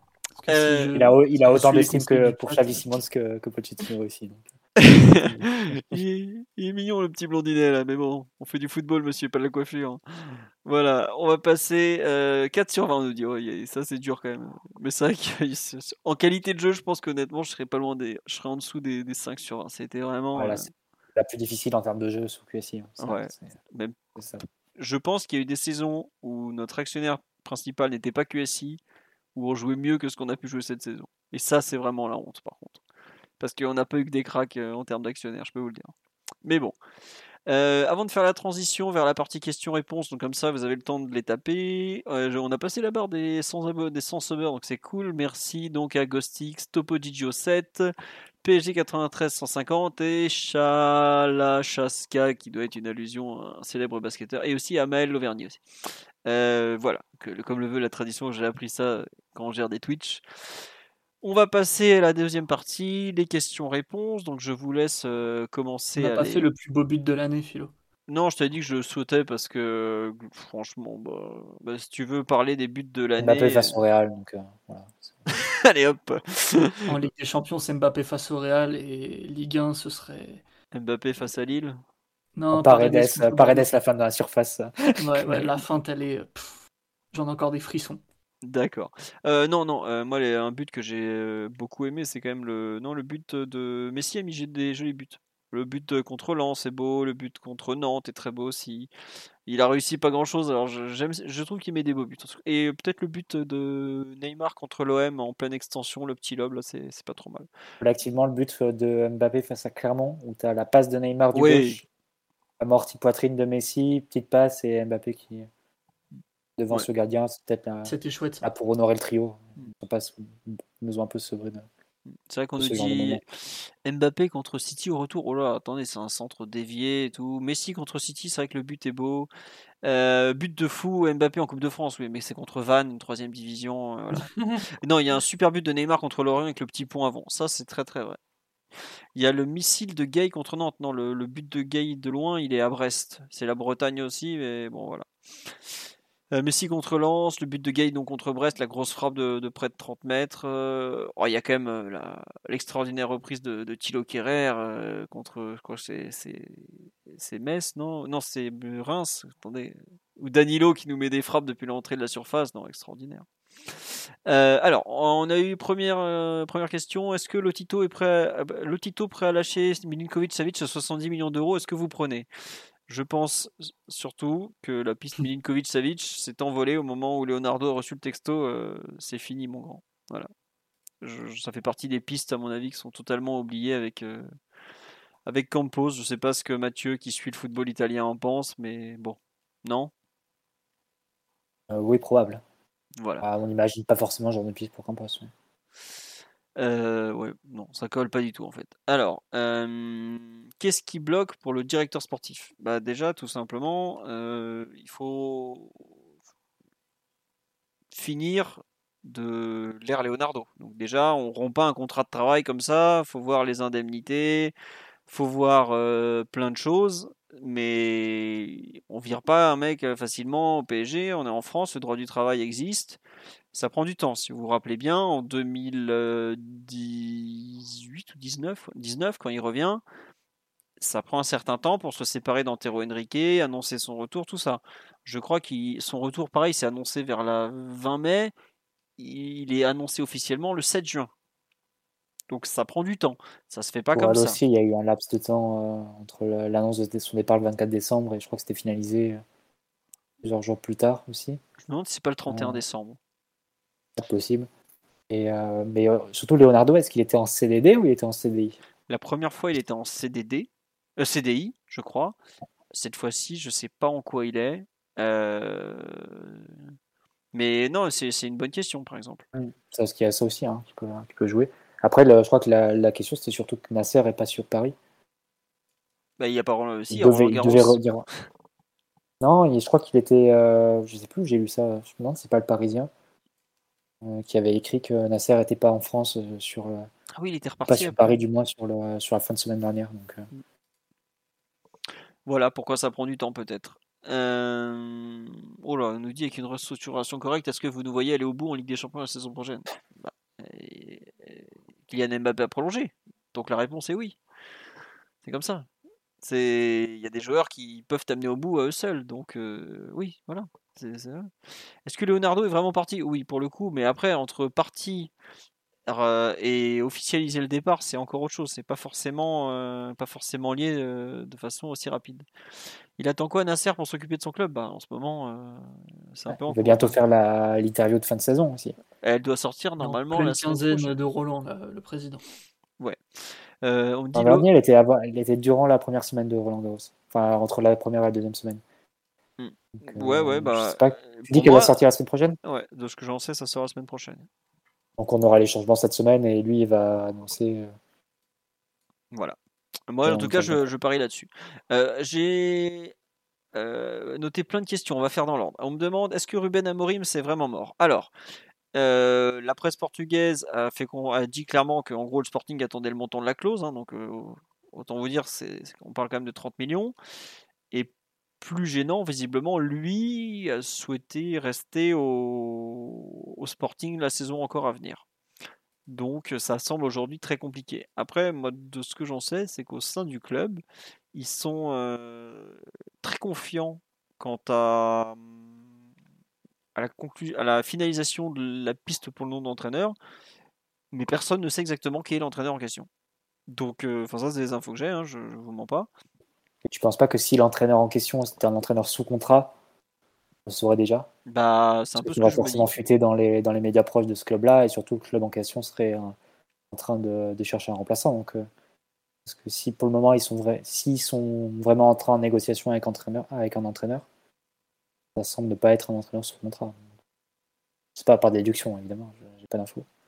Ouais, non, non, mais je, je, je sais pas. Euh, c'est vraiment très bizarre. Il y a une vraie confiance au sein du club concernant le, le nom du futur coach, mais euh, personne ne sait dire avec euh, certitude euh, qui ce sera. Donc voilà. Et aujourd'hui, honnêtement, la piste à Morim, ça me paraît vraiment compliqué. Mm, Mais bon. Et Zizou, moi, il y a un truc qui me gêne un peu, c'est que je trouve qu'il est un peu trop visible d'un point de vue personnalité publique et médiatique et tout ça pour être le futur entraîneur du PSG. Je trouve que ça colle pas du tout. Une personne qui est en pleine négociation, il se montre pas comme ça partout euh, tout le temps. Donc j'ai du mal à croire que ça sera Zidane. Et moi, les dernières infos que j'avais eues, c'était qu'il était euh, toujours pas chaud pour venir. Après, euh, je dis pas que je, suis dans le sein des saints, mais en tout cas, il y a beaucoup d'indices qui me laissent, qui me font un peu douter de de cette piste. Et c'est pas son dernier post Instagram à la Madrid, machin machin, qui va me faire changer d'avis. Mais ça encore, c'est que du Instagram et de la communication. On sait que c'est de la branlette. Je vais pas y aller par quatre chemins. Donc voilà. Mais euh, peut-être que j'aurais tort, mais j'avoue que je ça me fait un peu tiquer quand je vois euh, quand je le vois aussi peu se cacher aussi peu euh, pour venir à Paris ou ce genre de choses par exemple. Ça me je trouve ça En bizarre. général, quand il, quand il a Roland Garros, quand il est au Stade de France, tu le vois Zidane. hein, donc, ça, Oui, voilà. ou au Grand Prix de Formule 1 ce week-end. Mais quand il avait fait son retour à Madrid, on on l'avait pas vu se balader partout dans Madrid euh, les jours précédents, tu vois ce que je veux dire. Par contre, ce qui est vrai, c'est que Zidane, euh, sur ce qui se passe autour de lui, c'est assez secret en général. Parce que le- je me souviens la première fois où il avait quitté le Real, Mm. euh, personne ne le savait jusqu'à l'annonce de, de, de la tenue de la conférence de presse, où là, on a commencé à. Même Fred Hermel ne savait pas. Même Fred Hermel, il n'en savait rien. La, deuxième fois, plus parce qu'il a donné des indices en conférence de presse qu'il n'était pas satisfait de, de sa situation au club et Mm. qu'il était fatigué, etc. Mais la première fois, ça a été complètement.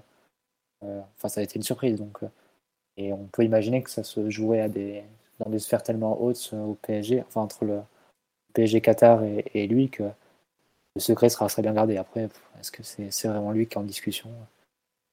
Enfin, On n'en sait rien. Ouais, voilà. En gros, où on en est à ce niveau-là, euh, faut attendre. Euh, il vient de féliciter Marseille. Oui, c'est vrai qu'il a aussi félicité Marseille pour la, la Ligue des Champions. Euh, Campos et Zizou se sont pas croisés au Real Madrid? Oh, Probablement, parce que euh, peut-être quand Zizou gérait la réserve, non, à l'époque? Non, Zidane il était dans le dans l'encadrement du club euh, avec Mourinho, mais c'était les deux premières saisons. Je crois que Campos arrive la troisième. Peut-être. Mais bon, après Campos, c'était un homme de main de Mourinho, c'était pas forcément en lien avec Voilà. direction comme. Euh, on nous dit d'ailleurs, est-ce que, que quelle fonction pour Campos on nous a demandé? Bah euh, aujourd'hui, il, il signerait visiblement comme conseiller sportif. Après, euh, c'est peut-être aussi lié à sa situation un peu particulière en termes de de fonctionnement. Il est il est comment ça s'appelle? Il est il gère une boîte de recrutement. est-ce qu'il sera directement salarié du club ou sa boîte? C'est un peu un cas un cas particulier de dans le football, euh, Luis Campos. C'est pas. Puis est-ce qu'il s'occupera des négociations des transferts, a priori? Non, voilà, il y a ça par Il exemple. s'occupera pas? Allô? Non, il s'occupera pas des, il s'occupera pas des négociations des transferts du coup, euh, Campos. Bah, à Lille, par exemple, ce qu'il faisait, c'était qu'il ciblait les joueurs et après, c'était au président d'aller. à- Ingla et Lopez. Voilà, le directeur général et le président qui ensuite négociaient les transferts. Parce que lui, il disait. il Donc là, que- au PSG, ce serait qui serait Jean-Claude Blanc, du coup On aurait un bien Antero Si c'est Antero qui Mm. doit négocier les transferts, je sais pas si. Apéro, let's go. Je. Je sais pas, mais euh, visiblement, Antero Par exemple, sur on dit que c'est. euh, qui est en contact avec Monaco, quoi, en ce moment. Je pense que pour euh, tant qu'il n'y a pas de- de- d'offre envoyée, c'est Campos, tu vois. Mais au plus, à à partir du moment euh, où tu fais des vraies offres euh, avec du vrai argent et pas des paroles en l'air, euh, en théorie, c'est plus lui, tu vois. Parce qu'aujourd'hui, il est quand même toujours pas officiellement le directeur sportif, ni même le consultant sportif du PSG. Mais oui, c'est pas forcément un mode de fonctionnement si déconnant. non. Au Real, c'est Rocentrel Sanchez qui fait les, les négociations de transfert. C'est l'équivalent du Jean-Claude Blanc à Madrilène. Donc, et c'est au niveau des joueurs, ils se mettent d'accord sur ce qu'ils appellent la direction technique du, du club, l'entraîneur, le président, ils se mettent d'accord et c'est ensuite le directeur général qui fait une négociation. Mais bon, c'est au PSG, ce serait un peu étonnant parce que c'était toujours le directeur sportif, soit Leonardo Enrique. l'étang aussi ou autre? Étant. Ah ouais, non, non, mais voilà. Je je sais pas qui s'en occupera, peut-être aussi pour ça que c'est pas officialisé. Mais en tout cas, voilà. Et on nous a demandé qu'est-ce que vous pensez du, du retour d'Apéro Enrique, le mythique Apéro. euh, Qu'est-ce que tu en penses, Mathieu, euh, du retour de, notre ami portugais, l'inénarrable Antero Henrique? Je n'ai pas du tout un bon souvenir de son premier passage en tant que directeur sportif, du moins dans l'aspect euh, euh, recrutement. Je pense qu'il a laissé un effectif plus faible que celui qu'il avait trouvé. Neymar, modulo Neymar Mbappé, euh, avec des trous partout. Euh, globalement, les recrues de, d'Enrique, si tu prends euh, donc Neymar Mbappé, Alves Berchiche, Lassana Diarra, Buffon, Kirer, Bernat, Choupo-Moting, Redes, Herrera, Bulka, Becker. C'est pas un bilan euh, hyper reluisant. Il nous a filé des contrats. et encore, ça aurait pu être pire parce que le dernier jour du mercato, si Tourelle fait pas sa, sa crise, on, il nous cale Thiago Mendes et, et en plus. Donc non, je suis pas ultra rassuré par le retour de d'Enrique. Après, il y avait des joueurs qu'il pas, qui voulaient faire mais qu'il n'avait pas pu faire. Euh, de Jong ou Renato Sanchez, s'il veut re- renouer le contact, ça plaisir, Militao. mais- À l'époque, euh, Militao, à l'époque, ouais, il avait. il Ouais, avait- Militao aussi, mais bon, euh, Militao, tu vas pas le chercher euh, au Real maintenant. Non, Mais, non, non, non. euh, euh, bon. En tout cas, non, le, enfin, le mercato qu'il fait en 2018, euh, c'est euh, un mercato à trous. Il nous laisse un effectif euh, Dégueulasse. complètement dépeuplé avec un, un milieu de terrain et demi. C'était. Non, je, je garde pas un très très bon souvenir du passage d'Enrique. Après, oui, il a fait de bonnes ventes, mais bon. Disons que, ouais, qu'il soit chargé des ventes, pourquoi pas? Mais faut pas lui laisser trop les mains libres parce qu'on a quand même vu des dingueries. quoi. Je sais pas si vous vous rappelez que l'été 2018, on n'a pas de milieu de terrain. Qu'est-ce qu'il fait? Il nous prête euh, l'autre Chelsea le dernier jour du mercato, quoi. Genre, qu'est-ce que tu fais euh? Faut se rappeler le, le podcast du dernier jour du mercato en, en 2018. Le podcast du 3 septembre 2018, on nous dit sur le live qu'il avait été extraordinaire. mais ouais, non, non, il y a forcément à boire et à manger dans son mandat. Mais aujourd'hui, visiblement, il vient pour euh, liquider les, les, les, les boulets qu'il a parfois ramenés. Mais c'est marrant parce que rappelez-vous, et ça c'était unanime, je me souviens très bien, reprenez les posts sous le sous l'officialisation du retour de Leonardo du PSG, ou même sous tes articles philo, euh, où tu euh, racontais bah, les, les différentes étapes de la négociation et, du retour de Leonardo. Ils étaient vraiment unanimement vus comme le sauveur, et Enrique comme la personne dont il fallait absolument se débarrasser. Donc et c'est marrant de voir les, les rôles complètement inversés euh, deux ans plus tard, comme quoi. Ouais, mais bon. Au PSG, il y a un peu un cycle magique où on, re- on... on ressort du placard des mecs qu'on trouvait complètement nullissimes deux ou trois ans avant. Donc faut pas Bah, il y aura il y aura un troisième mandat de Leonardo, ça j'en suis assez sûr. ça, ça promet énormément. mais bon, mais bon, c'est comme ça, c'est comme ça. Euh, non, mais donc le retour d'Antero Henrique, bon, je pense que pour faire fuir les Vinturzava, euh, seul lui peut y arriver. Mais attention à ne pas le mettre dans le fameux bungalow dont on a parlé la semaine dernière. Cela pourrait lui plaire. Franchement, c'est dur d'en parler aujourd'hui. On ne sait pas exactement ce qu'il va faire, mais il a eu un rôle important dans la prolongation de, de Mbappé. Donc rien que pour ça, remercions-le. Euh, tiens, une question. Enfin, je trouve que ça se rejoint un peu. On nous parle de Nicolas Pepe, Ousmane Dembélé. On nous dit quel attaquant pour remplacer Di Maria? Donc la piste Dembélé, je pense que les informations du Parisien sur le fait que Campos le veuille pas me paraît très juste et très à considérer, quand bien même son agent dit le contraire. Euh, Il y a le, nom de Nicolas Pepe ou même l'agence qui représente Nicolas Pepe, à savoir euh, LF euh, Luis Ferrer 360 hein, de son nom complet. Même euh, eux ont démenti le fait d'avoir proposé le joueur, donc je pense qu'on peut dire qu'effectivement euh, il n'y aura pas de, Nicolas Pepe et je je suis pas sûr que ce soit une très bonne idée ni pour lui ni pour nous Donc voilà à peu près où on en est. Mais quel, attaquant pour remplacer Di Maria? Peut-être plutôt, on va, on va élargir quel profil selon vous, messieurs? Qu'est-ce qu'on en pense du remplacement de de son petit nom?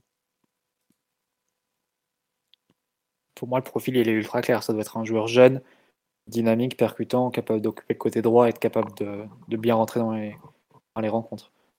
C'est parti du moment où tu gardes le trio que tu as actuellement. Ça ne doit pas être le profil d'un joueur qui a besoin de. qui est un titulaire ou qui arriverait avec un statut de, titulaire. C'est un joueur qui doit être capable de faire la différence quand il rentre en jeu, euh, notamment par ses qualités physiques, de percussion, etc. Après, sur le nom, euh, bah, je dirais que l'avantage d'avoir un directeur sportif comme Campos, c'est que tu peux, tu peux espérer des, des paris ou des des, choix sur des joueurs qu'on connaît peut-être pas bien de nous et qui pourront se révéler. Hein. Il faut se rappeler que Campos, Monaco qui construit, c'est un Monaco où il va chercher Bernardo Silva dans la réserve du Benfica. Il y avait un seul match en pro, hein. je crois que Bernardo Silva, quand il va le chercher à, Benfica. Et euh, 3-4 ans plus tard, il est revendu à 50-60 millions d'euros. Aujourd'hui, c'est un joueur plus que reconnu. Le Lemar, il va le chercher à Caen. Voilà, enfin, je pense que si tu prends un, directeur sportif comme Campos, c'est pour lui laisser une certaine marge de manœuvre à, ce niveau-là dans ses choix. après tout, il a prouvé qu'il pouvait construire une équipe à 95 points en Ligue 1, plus de 100 buts marqués. Je crois qu'ils ont fait plus de 10 fois plus de 4 buts en, championnat, Monaco à l'époque, et qui fait demi-finale de Ligue des Champions. Donc si on a ces, euh, stats-là euh, et ces, euh, ces résultats-là l'an prochain, je pense qu'on sera tous très contents. On sera à nouveau tous très excités à l'idée de regarder à nouveau des, matchs de, notre équipe. Donc, je pense qu'il faut lui. À partir du moment du fait Campos, c'est pour lui donner carte blanche, mais pour lui faire confiance à ce niveau-là, parce que c'est, il est considéré comme l'un des meilleurs recruteurs, capteurs de talent. C'est pas pour recruter des, fausses bonnes opportunités type Dembélé pour moi. Voilà. Euh, non, mais sinon, on me dit sur le sur le live qui s'est aussi beaucoup loupé au mercato 2015. Euh, oui. Ouais, c'est vrai, il y avait al oui, etc. Balouli et Pasalic aussi. Bah, après Pasalic, il a fait carrière. Mais... Mm. Non, euh, c'est c'est parfois trop, mais bon, il a quand même construit. Euh, après, si tu veux pas, si tu penses qu'il n'a pas les compétences pour un projet comme de cette, de cette envergure et que préfère qu'il y ait plus de stars ou de joueurs renommés au PSG, ok, très bien, mais à ce moment-là, tu prends pas Campos. Ça aurait pas beaucoup de sens de, le prendre pour lui pour pas le laisser recruter ses joueurs. Donc, euh, on va voir, ça va être des, bons tests hein, de toute façon dans les prochains jours, prochaines semaines. Voir ce que tu fais sur l'entraîneur, voir ce que tu fais sur Dembélé, voir ce que tu fais sur euh, Pogba, voir qui a un peu le, pouvoir sportif au PSG, si Campos a vraiment une marge de manœuvre pour faire son équipe, ou bien si euh, vient comme, comme prête-nom ou comme faire valoir. Ouais, non, mais c'est ça. Après, par exemple, on me dit, là, tu as cité quelques qualités pour le côté droit. On me dit, ouais, qu'est-ce que vous pensez de Anthony de l'Ajax?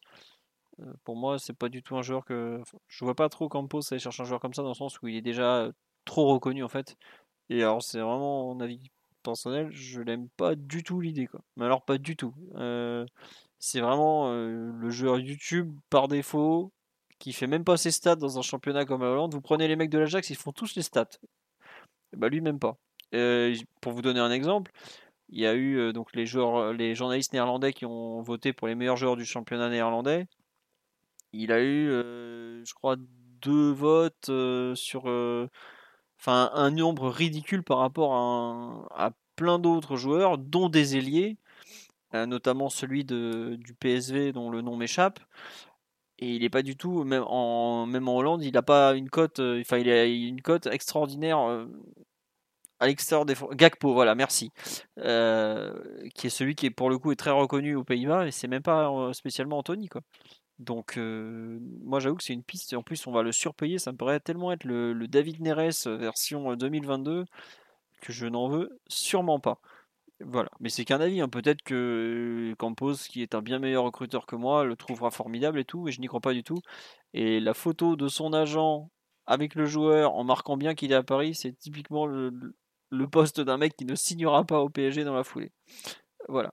Euh, Rafinha de Leeds, par exemple, est, un joueur euh, un peu peut-être plus intéressant. Mais est-ce que le PSG a envie de partir en, bataille avec un, avec un club de première ligue, un joueur qui visiblement ne veut rejoindre que le Barça et surtout, c'est un joueur qui va coûter très cher à finir. Leeds n'est pas, descendu en deuxième division, donc euh, ils n'ont pas, de, clause libératoire qui s'active. C'était un peu ça l'histoire de, Rafinha. C'est qu'il devenait. Euh, il avait une clause libératoire de 25 millions d'euros si son club était relégué. Pour le coup, le club n'a pas été relégué, donc Leeds est en position de force pour dire bah, écoutez, si vous le voulez, il va falloir payer, mais on a quand même mis un certain montant pour l'avoir à l'époque.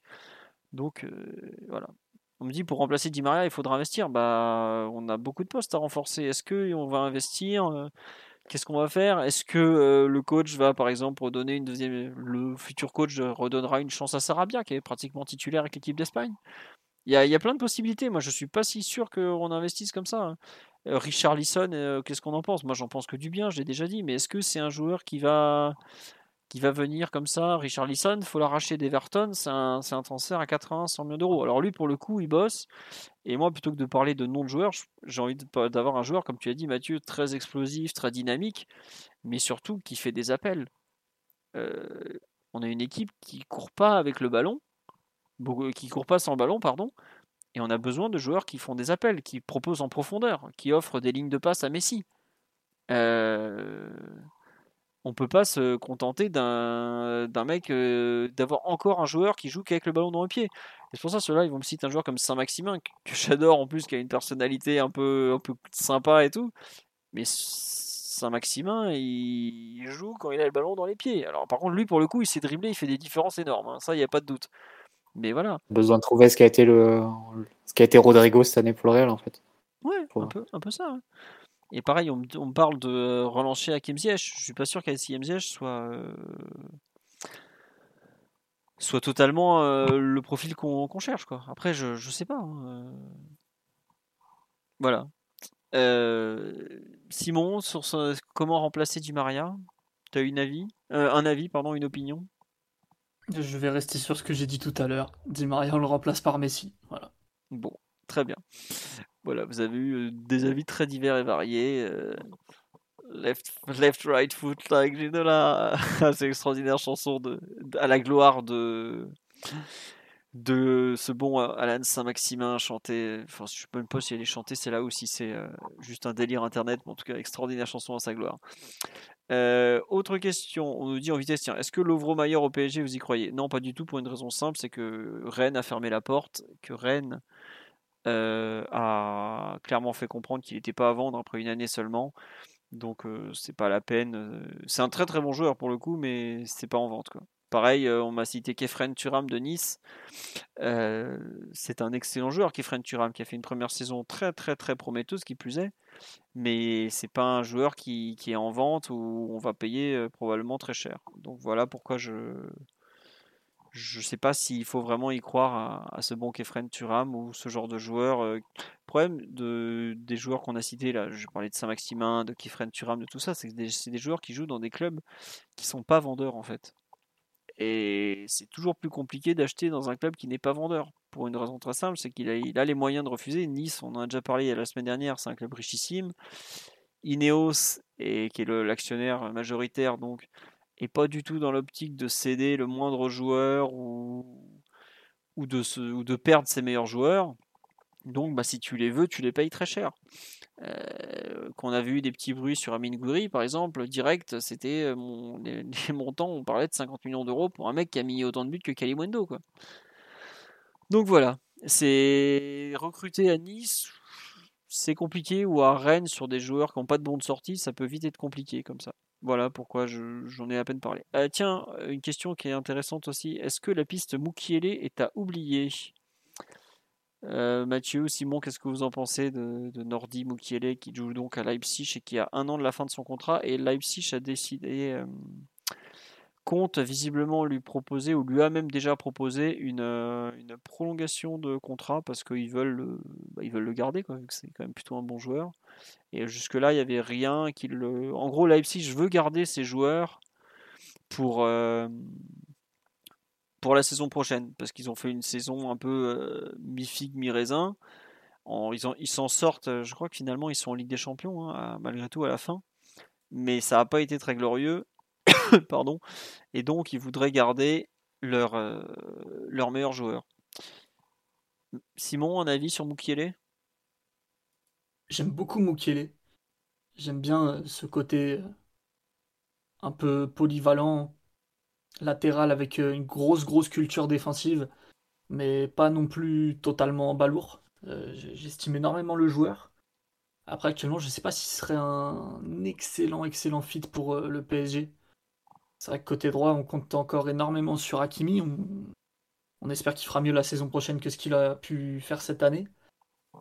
Et après, ça peut faire un joueur un peu polyvalent, un peu central droit, un peu euh, latéral droit. Je, je sais pas. Je pense que euh, c'est pas inintéressant, mais ça dépend qu'est-ce que ça te coûte de le faire venir. Quoi. Si euh, tu dois mettre tous tes œufs dans le même panier, non, c'est pas cher. La pour Mukiele, je pense pas une très bonne idée. Mukele, ça, se vend entre 10 euh, et 15 millions d'euros. Euh, c'est peut-être connoté sur la photo, c'est possible parce que je... c'était des photos de Leipzig à une époque et je crois que je m'étais planté. Donc oui, c'est possible qu'il y ait une erreur sur la photo. Le pauvre, je vous ai fait. Tiens, voilà, là c'est bien Mukele, c'est sur celle-là. Je suis désolé. Euh, non, c'était c'était le, le, site de Leipzig qui l'avait mal nommé en fait. C'est eux-mêmes qui s'étaient plantés. Comme j'avoue que j'ai du mal à les reconnaître euh, quand ils ont des masques sur le visage, euh, c'était probablement une erreur de ma part aussi. Euh, ouais, globalement, Mukiele, pour moi, tu prends Kerrer, tu l'inverses en français, peut-être qui tient un peu mieux sur ses jambes, un peu meilleur. Ouais, mais... sur les jambes. voilà, mais bon, il a, il a aussi des défauts. Enfin, aujourd'hui, ça fait quand même 4 ans qu'il est à Leipzig. Techniquement, c'est pas le meilleur joueur du monde. bah, enfin, c'est surtout que tu as vu Pamecano signer au Bayern être titulaire, tu as vu Konaté signer à Liverpool être titulaire. Lui, il n'y a personne qui est chercher à Leipzig. Quoi. Et pourtant, Leipzig, je peux vous dire que c'est une équipe qui est scoutée. Hein, euh, parce que ils font pas semblant d'avoir des joueurs et tout ça. Hein. Donc, euh, c'est vraiment une équipe qui est scoutée euh, à fond. Et si les recruteurs l'ont pas pris, peut-être qu'il y a un problème. Après, on nous dit que la défense est le poste le moins prioritaire. C'est sûr que vu le chantier au milieu et devant, c'est probablement le poste le moins prioritaire. Mais bon, c'est comme ça. On nous dit Bourigeau en backup de Hakimi. Oh non, Bourigeau est un milieu offensif. Hakimi reste quand même. Que les gens racontent? S'il vous plaît, concentrez-vous dans les questions. Non, euh, une autre question rapide. Euh, est-ce que euh, un départ de Neymar à Chelsea c'est possible? Qui veut répondre? Est-ce que non, c'est pas possible. bah, Sous-estime pas Antero et Pini. Alors, le problème de Antero et Pini, je, je suis d'accord Mathieu avec toi, sauf que le propriétaire c'est plus Abramovich maintenant. Et Pini, euh, il parlait à l'oreille d'Abramovich, il parle pas à l'oreille de, je sais plus comment il s'appelle, le nouvel acheteur. Le Peut-être qu'il voudra faire un coup. Euh... Non, après j'en sais rien, c'est que ça paraît très peu. Chelsea va devenir un club de seconde zone. Je pense qu'ils n'ont pas envie de payer le salaire de Neymar actuellement. Honnêtement, l'Angleterre, ça paraît compliqué pour Neymar. J'ai encore eu le. Avec Tourelle et Thiago Silva Ouais, voilà. Ce que je me dis, c'est que s'il y a bien un mec qui est capable de vendre Neymar à Chelsea, c'est Tourelle. En mode, non, mais écoutez, moi j'ai au PSG, j'ai su le faire briller, il m'apprécie, on s'apprécie, on se fera des gros câlins, etc., etc. Mais bon, je pense pas que Marina, qui est donc la grande patronne de Chelsea, va lui dire. Euh, ah, Marina, elle, sera encore là? Bah, euh, dans tous les dossiers de reprise de Chelsea, il disait qu'ils voulaient tous la garder, hein, parce qu'elle fait quand même une, une, énorme réputation. Donc voilà. Mais bon, c'est aujourd'hui, ça paraît très compliqué un départ des marchés. Si pareil, aujourd'hui, on a eu le retour de la rumeur Newcastle. Euh, Newcastle, c'est sûr que non, mais, voilà. On dit Tourelle veut changer son attaque. Ouais, mais est-ce qu'il veut changer son attaque pour un Neymar de 30 ans? Je suis pas certain, malheureusement. Alors, autre question qui est intéressante, on dit est-ce que vous pensez qu'il est possible de voir un projet face au Manchester City Group, enfin City Group donc, pour faire éclore les jeunes avec Campos? Mathieu, Simon Question très mignonne. C'est un peu un serpent de mer au PSG. Enrique avait voulu faire ça, on n'a pas trouvé de club euh, qui euh, pour jouer un peu le jeu. Et dans les dernières, dans les dernières expériences de Campos, je crois que à la fois Lille et à la fois Monaco l'avaient mis en place. Ouais. ça, ça ressortira côté PSG.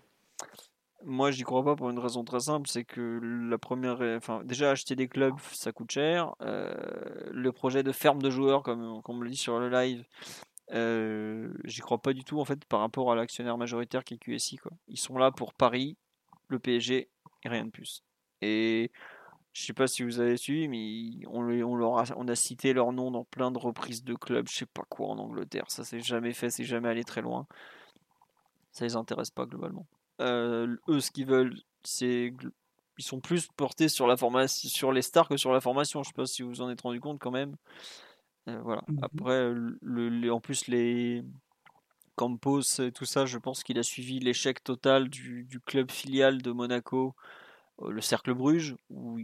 Est-ce que vous connaissez de tête un mec qui est parti comme ça dans une de ces fermes de joueurs, comme on les appelle? C'est juste de les appeler comme ça, qui est revenu et qui s'est imposé quoi. Moi, le Chelsea avec le Vitesse Arnhem, par exemple, c'est des échecs à, répétition. Euh, voilà. Donc pour moi, je, c'est même pas. par contre, Red Bull, Red Bull a un système, par contre. Hein, où ils passent d'abord par l'Autriche, ensuite euh, ils viennent en Allemagne et ensuite ils sont vendus. Mais, mais L'État, je pense, a fait ce, parcours notamment. Voilà, mais Red Bull accepte totalement d'être dans le système du trading. Le PSG n'a pas du tout cette optique. Quoi. Non, c'est sûr. Voilà, donc c'est pas. Voilà. Euh, on me dit Abdou Diallo. Euh, je ne savais même pas qu'Abdou Diallo était parti jouer au Cercle Bruges. Euh, bon, peut-être. mais il n'a pas été, il n'a pas revenu à Monaco pour jouer. Il s'est hmm. vendu assez vite. Oui, voilà, en plus, oui. Non, non, il est prêté à Zulte Waregem. Il n'est pas prêté au Cercle Bruges en plus. Après, peut-être que Zult à l'époque était le, le club de de Monaco, je sais pas. Bref, en tout cas, c'est globalement, c'est pas du tout une formule miracle il faut pas croire que d'un coup ça va fonctionner. Hein. Au contraire, le fait de prêter beaucoup de joueurs d'un même club dans un autre club, historiquement, ça fout toujours le bordel parce que le seul truc que ça fait, c'est que ça crée des clans en fait. Et les mecs qui se mélangent pas, justement, le principe d'un prêt, c'est aussi de changer de, contexte et tout ça. Et justement, ils recréent le même contexte ailleurs, donc ça marche encore moins quoi. Voilà. Euh, tiens, question, autre question un peu différente pour parler autre chose que mercato, directeur sportif, tout ça. Quelle est la deadline pour vous pour le changement de coach, que ce soit Pochettino qui reste ou un nouveau coach? Mathieu. Ah, attendez, l'interview de Nasser la semaine prochaine. Ah, ça. Bah, je pense que si on se fait aux dernières expériences, euh, euh, Emery, ça avait, été, euh, ça avait été finalisé très tard en juin, mais mm. On l'avait su grosso modo la première semaine, dans les dix premiers jours de juin, euh, que c'était lui. Et par contre, Blanc, ça avait été vraiment, ça avait beaucoup duré, on l'avait su, même pas dix jours de la reprise. Donc, à voir, mais idéalement avant la fin de la semaine, quoi, on s'est fixé. Mm. ça, serait, serait pas mal. Moi, j'ai très hâte de vous faire les, traditionnels articles. Tout va changer, tout ça, euh, méthode, tout ça, tout ça. Mais j'avoue que je ne sais pas. Avant, avant l'interview de Nasser, j'imagine qu'il y aura du nouveau, mais. C'est pas certain. Hein. Bah, aussi, parce que tu dois quand même vendre un peu le projet à des à d'éventuels recrues, donc euh, c'est t'as pas d'entraîneur. Après, nous, on en a un, il est sous contrat, mais. il, il aime son contrat d'ailleurs. il l'aime beaucoup. Non, non, mais ouais, euh, j'avoue que pour moi, si le mec il est pas là à la mi-juin, euh, ça commence à faire tard quand même. Parce que, euh, enfin, on a bien vu avec Pochettino que prendre en main une équipe, c'est pas facile. Surtout une équipe avec des profils comme ça aussi divers et variés que la nôtre. on peut pas se permettre d'avoir, comment dire, des, des joueurs qui savent pas qui vont avoir. On peut pas se permettre d'avoir un coach qui sait pas ce qu'il va avoir sous la main. Euh. Surtout si tu dois mettre à la porte certains joueurs, tu as besoin d'un que le nouveau coach arrive et on dise aussi de vite voix. Tu as un deuxième point, une autre difficulté cette année, c'est que avec la Coupe du Monde en novembre, la Ligue des Champions va être très ramassée, alors que les phases de poule vont être terminées en octobre, je crois, tout début novembre. Mm. Et euh, je pense, hein, si je dis pas de bêtises, je me sens que c'est assez ramassé, limite sur six semaines ou. Oui, c'est très global. Je crois que pendant six semaines, on a. Euh, euh, Comme la période Covid, genre deux fois trois semaines. Ouais, ouais, ouais. On Je me demande même si on n'a pas les six semaines d'affilée avec Ligue 1 le week-end, Champions League le, mardi, mercredi, etc., etc. Le championnat du début de saison l'année prochaine, le, calendrier du début de saison l'année prochaine est vraiment blindé en match. Ça va être intensif, intensif, hein, je vous préviens. Donc pour ça que le, plus tôt sera le mieux. Après, euh, globalement, les joueurs, euh, la, plupart, la plupart des joueurs parisiens vont finir la saison le 14 juin, 15 juin, donc ils vont commencer la prépa le 5 juin, 10 juin. Euh, bon, le 5 juillet, le 10 juillet, pardon. Ils ont de quoi être prêts d'entrer, mais il faudrait quand même que le, le, prochain coach arrive. Bah, globalement, plus, plus, plus il arrive tard, plus c'est gênant. Quoi. Donc, c'est toujours la même question. c'est comme ça. Euh, autre question, on me demande est-ce que la réforme des 50 premiers contrats professionnels est-elle déjà applicable, notamment pour euh, Warren Zahir Embry qui fait un Euro U17 formidable? Euh, je, crois qu'il manque encore des décrets d'application, ce genre de choses. Pour moi, aujourd'hui, elle ne l'est pas encore. Je peux me tromper, hein, je ne suis pas avocat ni, juriste, hein, je, je, préfère vous dire, mais pour moi, elle n'est pas encore tout à fait finie. Voilà. on nous dit ça parle d'un départ de Guerrero du côté de la roue. Est-ce que vous en pensez bah, on a déjà assez de joueurs pas très très fiables, on a déjà assez de joueurs qu'on sait pas trop quoi faire, on a déjà euh, deux arrière gauche et demi, même trois en comptant Kurzawa. Euh, c'est très compliqué. Pour moi, c'est pas c'est un bon joueur, attention, hein, mais c'est quand même très très très compliqué. Euh, tiens, une question, lui Désolé, ça vient de chez moi. on n'en a pas encore parlé, c'est un nom qui est revenu. Qu'est-ce que vous pensez du dénommé Ekitike de Reims? Mathieu, Simon, un avis ou pas sur ce jeune? Bon, pas d'avis. C'est vrai? Je pensais que tu l'avais vu jouer un peu. Mathieu, j'attends. Bah, un petit peu, mais pour donner un avis sur le PSG, euh, je vais un peu dire euh, des bêtises, même si mon impression c'est que euh, c'est un joueur différent, ça c'est sûr, mais ça me paraît peut-être un petit peu frais. Je sais pas. D'accord. Mathieu, tu l'as vu jouer au moins une fois, même pas? Même pas, j'imagine. Bon. Euh, si, si, bah, forcément, forcément face à nous, mais il m'avait pas spécialement marqué. Donc... Euh. D'accord. Euh, bah, de mon côté, c'est un. La, la, ressemblance physique avec David Ngog te trouve lui-même passé, lui passé par Reims. non, franchement, immense oui, Ekitike. dans les jeunes attaquants de Ligue 1, celui que je préfère. Vraiment des qualités exceptionnelles, je trouve. C'est celui qui me rappelle le plus Mbappé sans être Mbappé au même âge. Quoi. Enfin, euh, Mbappé jeune. Vraiment euh, super, super, super joueur. Et c'est vrai qu'en plus, il a un nom sous forme de palindrome. Et ça, c'est la méga classe. Donc, euh, complètement convaincu par cette anecdote sur son nom. Vraiment, non, j'adore son profil, sa finesse. Ah, visiblement, il fait des TikTok, donc finalement, j'en veux pas. Mais non, à part ça, top, top, top profil. Ah, bon, alors, il a l'âge de Kalimwendo. Donc ça me paraît compliqué d'avoir les deux. Mais si je dois sacrifier Kalimendo, Kalimwendo pardon, pour prendre Ekitike, je le fais par exemple les yeux fermés. Vraiment un joueur que j'apprécie énormément. Et comme on dit sur live, c'est le genre de jeune qu'on n'a pas du tout envie de laisser partir de la Ligue 1. Ouais, totalement, totalement, totalement. Et de ce que j'en sais, il aime plutôt bien le PSG et Mbappé. Donc euh, ça peut le faire. Après, est-ce que Reims va y trouver, va trouver son compte ou va, va préférer le vendre à l'étranger? Parce qu'il y a quand même beaucoup de clubs. Euh, étrangers qui sont très, très intéressés. Après, voilà, le président a refroidi la piste. C'est vrai que Caillot, donc le président de Reims, a eu des déclarations euh, qui font pas penser qu'il va vendre un Kiki au PSG. Mais après, Caillot, il est comme tout le monde. Hein. Il voit où le joueur veut aller et il voit le chèque derrière. Hein. donc. Euh, c'est comme ça. Non, euh, non Caillot n'a pas parlé de 30 millions. Non, ça c'était les propos en janvier dernier. Caillot, il a parlé hier à l'Union, qui est le journal local de, de Reims, et il a dit plus de 20 millions. Mais il n'a pas parlé de les 30 plus 10% plus les bonus. Tout ça, c'était en janvier quand il était en plein milieu de la saison et que Newcastle avait la tête du pigeon de l'année. Mais en tout cas, aujourd'hui, les chiffres évoqués. Alors peut-être que ça se finira au-dessus de 30, mais en tout cas, le, le président de Reims, ça va dire supérieur à 20 millions d'euros. Et Kitiki, il faudrait le prêter. Ah non, non, non, non, non. Et Kitiki, euh, si on le fait signer, c'est pour le garder, je pense. C'est pas pour le reprêter. Hein. Sinon, je suis pas sûr que ça l'intéresse beaucoup. Et pour moi, ça fait partie des, très, très, très, très bons joueurs de Ligue 1 capables d'avoir un rôle. Euh, très vite euh, dans l'effectif parisien, mais il faudrait qu'il y ait des départs malgré tout en attaque, que ce soit Icardi ou voire Kalimundo. C'est comme ça. Euh, qu'est-ce que vous en pensez? Tiens, on va finir peut-être là-dessus. de les contrats des jeunes sont combien de temps maintenant? Bah, Pour l'instant, c'est toujours le cas. Ça va toujours pareil. Ça va avoir 3 ans max pour un premier contrat.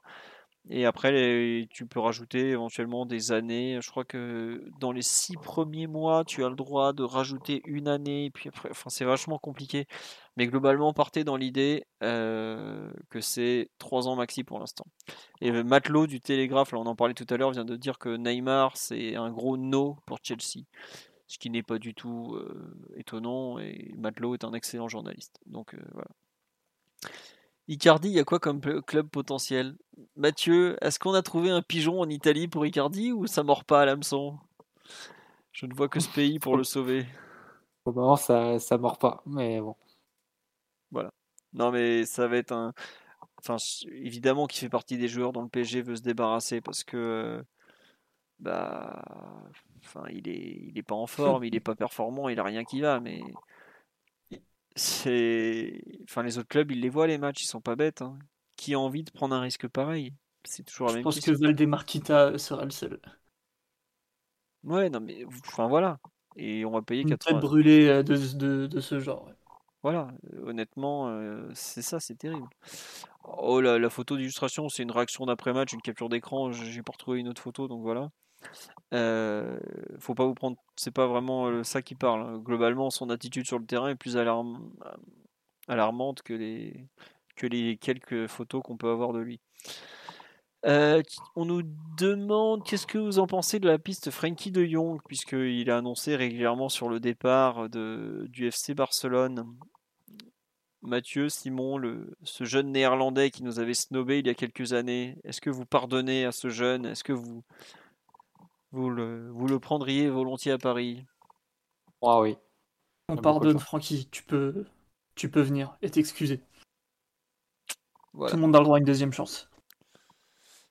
Bah je, forcément, je, je souscris totalement à ses propos. Joueur d'immense talent, euh, capable de jouer à tous les postes du milieu de terrain, personnalité, jeu sans ballon. J'ai cru comprendre qu'à un moment, il avait eu des regrets aussi de- d'avoir choisi le, P- le Barça plutôt que le PSG. Est-ce que c'est toujours d'actualité?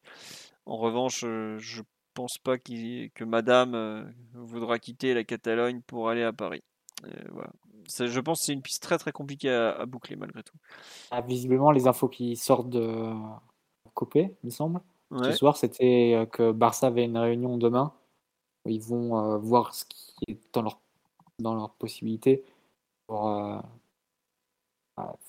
améliorer la situation économique du club parce que là, ils sont dans une situation où ils ne peuvent pas inscrire ni Christensen, ni Kessie, ni Sergi Roberto après sa prolongation. Et euh, donc, ils sont obligés de faire de la place et encore, a fortiori, s'ils veulent faire Lewandowski.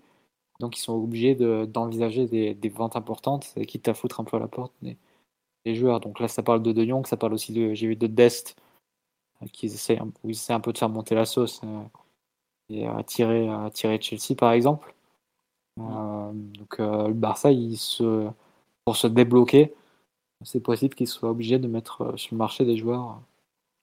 Normalement, ce serait pas transférable. Donc peut-être à suivre après au PSG, je sais pas, parce que United a l'air de bien le vouloir, mais À voir. Mais après, on me dit sur live, euh, enfin, je, je parle de sa femme parce que c'est un truc connu, mais d'où sortent les infos sur sa femme Mais en fait, c'est des trucs qui sont ultra importants dans le choix des joueurs. Donc moi, je me renseigne sur ça notamment. C'est un peu mon métier quand même. Et euh, elle veut pas aller à Manchester non plus, hein, je vous rassure. hein. Ça la fait pas du tout rêver Manchester. Mais je sais qu'à l'époque, le choix de vie, bah, le choix du Barça et le choix de vie que représente Barcelone avait été un très gros point en faveur du Barça. Je suis pas sûr. Le choix de vie, leur choix de vie de la Catalogne, peut ils en, dire, sont, hein, ils sont très contents. la copine de De Jong est une énorme plouc. Voilà. Préférer la Catalogne à Paris quand t'es millionnaire, il faut être dégénéré. Ça, tu te- tu t'embrouilleras avec la Catalogne. Moi, j'ai pas le courage, je m'en fous en plus. Euh, mais bon, toujours est-il que euh, non, euh, vous n'avez pas aidé le nombre de transferts qui sont dirigés par les femmes de joueurs, donc c'est un avis forcément très important. Mais c'est ça. Et il veut pas du tout aller à Manchester. Il l'a dit, le football non Ligue des Champions, ça l'intéresse pas. Mais euh, quitter le Barça, euh, voilà. Pour l'instant, il n'était pas du tout ouvert à cette possibilité. Alors, comme le dit Mathieu, si le Barça lui dit, écoute, t'es mignon, on n'a pas un rond, faut que tu dégages, peut-être que ça sera une autre affaire. Mais en tout cas, aujourd'hui, c'est c'est quand même assez compliqué à imaginer de, le voir en PG. Euh, Voilà. Et l'autre dossier, euh, Chouameni, bah, moi, les informations que j'ai, elles vont pas vous plaire, c'est qu'il se dirige toujours vers le Real Madrid, il est très convaincu de son choix, et qu'il sera très, très, très, très, très dur pour le PSG de changer l'état d'esprit de Aurélien Chouameni. Donc je suis désolé, je vous annonce pas que des bonnes nouvelles toutes les semaines, mais pour le coup, ça va être vraiment fort compliqué. Après, s'il y a un... s'il y a une personne qui peut être en mesure de le convaincre de venir au PSG plutôt que le Real Madrid, euh, je pense que c'est peut-être le président parisien Nasser Al-Khelaifi qui est capable d'être euh, très très très très persuasif. Voilà, c'est comme ça. Et euh, l'ami Po- Pogba, bah, je pense que ce que l'équipe a écrit tout à l'heure, à savoir que depuis qu'il n'y a plus de Leonardo, la piste s'envole, me paraît être assez juste. Il y a déjà plusieurs échos en Italie qui faisaient écho à cette, information. Donc voilà. Euh, Est-ce que Macron pourrait téléphoner à Chouameni? Écoutez, je pense que Macron il va déjà téléphoner à l'UFA pour, pour tenter d'expliquer ce qui s'est passé samedi soir. Il est occupé, il a fait le directeur sportif une fois, donc euh, c'est vrai. Et on va voir les talons de Bapon, directeur sportif. Mais dites-vous que Kylian Mbappé, à l'époque, s'était impliqué dans la tentative de venue De Young. de De Jong. Il avait fait Et il avait foré, il avait foré le dossier. et il n'avait malheureusement pas réussi à convaincre. Il a plusieurs fois, Kylian, tenté de faire venir des joueurs. Il s'est impliqué dans Ndombele, je crois aussi. Ndombele notamment. Ouais. Euh, je crois qu'il avait aussi poussé pour Kamavinga, si je me trompe pas. Je suis pas certain pour Kamavinga. Que- Kanté aussi, je crois qu'il avait tenté. Euh, mais bon, il, le fait régulièrement, faut pas croire. hein. C'est pour ça, euh, il- ça l'intéresse vraiment de savoir. euh, Lucas Hernandez aussi, effectivement, on me le dit sur le live. Mais il, a, il a foré tous ses dossiers. On a pris le, on a pris le pire directeur sportif sur la place de Paris. Je voilà, je suis pas. Après, enfin, lui, il tente de parler aux joueurs. Après, c'est pas lui qui fait les négociations. hein, Faut pas, on va pas Après. Enrique, pour le coup, connaît très bien le- l'entourage de, de Young. Il s'agit de nombre de repas avec.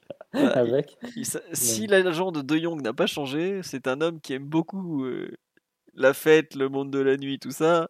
Il n'avait pas Apéro. célébré la, la signature du, Si, du, si. euh, Au de resto. Young au PSG pour au final la mettre à Enrique la semaine d'après. Voilà, euh, euh, Jo- Joseph, euh, le magnifique Bartomeu étant arrivé. euh, Ils avaient surenchéré, le Barça et ils avaient Ah offert bah. plus en termes d'argent et en termes de, de statut aussi, parce qu'à la base, ils n'offraient pas un statut de titulaire, je pense, de Young. Et c'était un peu. bah, Ils avaient fortement augmenté leur offre au dernier moment. Bartomeu s'était déplacé euh, en personne et il était venu avec Oscar Gros. Et quand Oscar Gros se déplace, c'est pas pour rien, ne l'oubliez jamais. Donc euh, il avait remporté la mise. Mais bon, c'est comme ça. Après, faut pas oublier que le, le PSG était sous une pression financière un peu, un peu différente avec le fair play financier et tout ça, tout ça. Donc c'était compliqué. Euh, on nous dit il n'y a pas de piste pour ce bon vieux Paredes. Bah, toujours les mêmes bruits italiens, Juve, Inter, ça revient. Euh, Roma, ils en avaient parlé il y a quelques mois aussi, mais ça se fera pas parce qu'ils n'ont pas d'argent. Pas touche au capi. Voilà. Merci. Mais pour le coup, Simon, euh, je pense que le Capi est quand même en grand danger de par sa situation contractuelle. hein. Et n'oublie pas que si Antero est de retour, Antero connaît Simonian, s'ils voient qu'ils peuvent se gaver sur le transfert, méfie-toi Capi, méfie-toi. T'es pas, t'es pas, digi- t'es pas géré par le mais- l'agent le moins vénal. Attention à il toi. est plus vraiment dans une situation ascendante euh, d'un point de vue euh, du salaire. C'est vrai. C'est- Ça va être plus compliqué de, de le convaincre de quitter euh, bah, son club. Quoi. Ouais, ouais, ouais, mais bon. on- Moi, je, à sa place, je me méfierais parce qu'il a pas le, il a pas le meilleur, euh, comment dirais-je, l'agent le moins intéressé par l'argent, vraiment, quoi, ce, ce bon Leandro. Et on me dit non, je, ne me je ne me moque pas d'Oscar euh, gros parce qu'il est gros, je me moque d'une phrase mythique d'un- des bots, des French bots catalans qui avaient dit à propos de je ne sais plus quel transfert qui avait foiré, mais quand Bah, Oscar Neymar, Gros- quand il c'était était, Neymar. quand il était venu à Oui, Paris avec 2019, négocier avec Leonardo et je sais plus qui, euh, Jamel Bourras, non je sais même plus, c'était pour Neymar, quand il avait dit le 27 août 2019, quand Oscar Gros ne se, dépla- se déplace, c'est pas pour rien. Bon, il s'avère que ce jour-là, il s'était déplacé pour rien, mais la légende d'Oscar Gros était écrite. Voilà. Allez, sur ce, on a fait le tour, on en est quand même à 1h45 de podcast, alors qu'on n'était que 3. La réforme de la C1, honnêtement... euh, 2h45, non J'ai dit quoi? 1h45. Ah non, 2h45 de podcast. Eh Oui, oui, j'ai oui, j'ai soif maintenant. J'ai beaucoup parlé, j'ai soif. Non, mais bon, en tout cas, on a fait le tour de l'actualité. Comme, on- comme je l'ai dit en, en introduction, on a- il n'y a pas eu finalement tant de, de factuels cette semaine. Donc, euh, on va, euh, on va s'arrêter là-dessus. On va conclure avec une belle photo du Capi et Benzema dans le dur. C'est pas arrivé souvent cette saison, donc on va s'arrêter là-dessus. Euh, on vous retrouvera normalement lundi prochain, à part s'il y a quelque chose d'exceptionnel. Donc merci à tous pour le, live, merci pour tous les, les petits messages, des, gentils compliments et tout, ça fait toujours plaisir. On espère que. Oui, ça sera disponible sur YouTube pour ceux qui demandent. Si vous écoutez là, c'est que vous aurez probablement pas besoin de YouTube. Euh, et sur. Sur les plateformes de, de réécoute d'audio. Merci pour les subs. Euh, il y en a eu plein. On a passé la barre des 100, 100 subbers, donc c'est super. Euh, je vous ai mis dans le lien, en cours de podcast, le lien pour ceux qui ont compte Amazon Prime. Vous pouvez subber, ça vous coûte rien. Ça fait partie des abos. C'est pas très compliqué. Je crois que je, je vais pouvoir vous le remettre. Non, je l'ai plus en copier-coller. Donc euh, faudra, je vous le mettrai. en fait, je le mets dans la vidéo YouTube à la fin en lien. Mais bon, c'est autre chose. Euh, non, on va pas attendre l'arrivée d'Omar parce que je pense que s'il n'est pas arrivé, c'est qu'il avait un souci important à gérer. Donc on espère que tout va bien de son côté. On nous dit souhaitons au moins l'entraîneur pour le prochain live. J'espère surtout qu'on aura au moins le, directeur sportif et, euh, et, peut-être son staff. Et on nous dit semer sur l'ordi, pas sur téléphone, ça coûte moins cher. Voilà, je souligne l'astuce, je le dis tout pour ceux qui veulent le faire. Et je sais plus ce que je voulais vous dire aussi. Ah oui, on me dit les U19, U17. Bah, malheureusement, euh, fin de, fin de parcours chez nos jeunes. U19 ont été battus par Monaco, si je ne me trompe pas, 4-2 ou 4-1, je sais plus. Et U17, j'avoue que j'ai pas pu du tout voir le match ni m'y intéresser. A eu des comptes rendus sur le site, j'ai même pas eu le temps de les lire aujourd'hui pour tout vous dire. Voilà. Et féminines, elles ont perdu 1-0 contre Lyon à domicile. Enfin, c'était à Jambon si je ne me trompe pas. Donc le titre est officiellement retourné à Lyon cette, euh, cette année. Mais vu que vu comme la saison a été compliquée, s'en sortir avec un trophée, à savoir la Coupe de France, une demi-finale de Ligue des Champions et euh, le titre perdu à l'avant-dernière journée, c'est quand même pas si mal. On attend les, futurs développements, la future évolution, le changement d'entraîneur qui est absolument nécessaire. On espère la prolongation de Katoto, tout ça, tout ça. Et on va voir. Voilà. Allez, cette fois-ci, c'est vraiment fini. On vous dit à la semaine prochaine. Vraiment, encore merci pour votre fidélité, toutes vos questions. On espère qu'on a répondu à pas mal de choses. Et on vous dit à lundi prochain. Ciao, ciao tout le monde. Salut. Ciao. Bonne nuit. Bisous. Voilà. Bisous. Bonne nuit. Vous avez entendu le mot de la fin comme toutes les semaines. A lot can happen in the next three years. Like a chatbot may be your new best friend. But what won't change? Needing health insurance. United Healthcare Tri Term Medical Plans are available for these changing times. Underwritten by Golden Rule Insurance Company, they offer budget friendly, flexible coverage for people who are in between jobs or missed open enrollment. The plans last nearly three years in some states, with access to a nationwide network of doctors and hospitals. So, for whatever tomorrow brings, United Healthcare Tri Term Medical Plans may be for you. Learn more at uh1.com.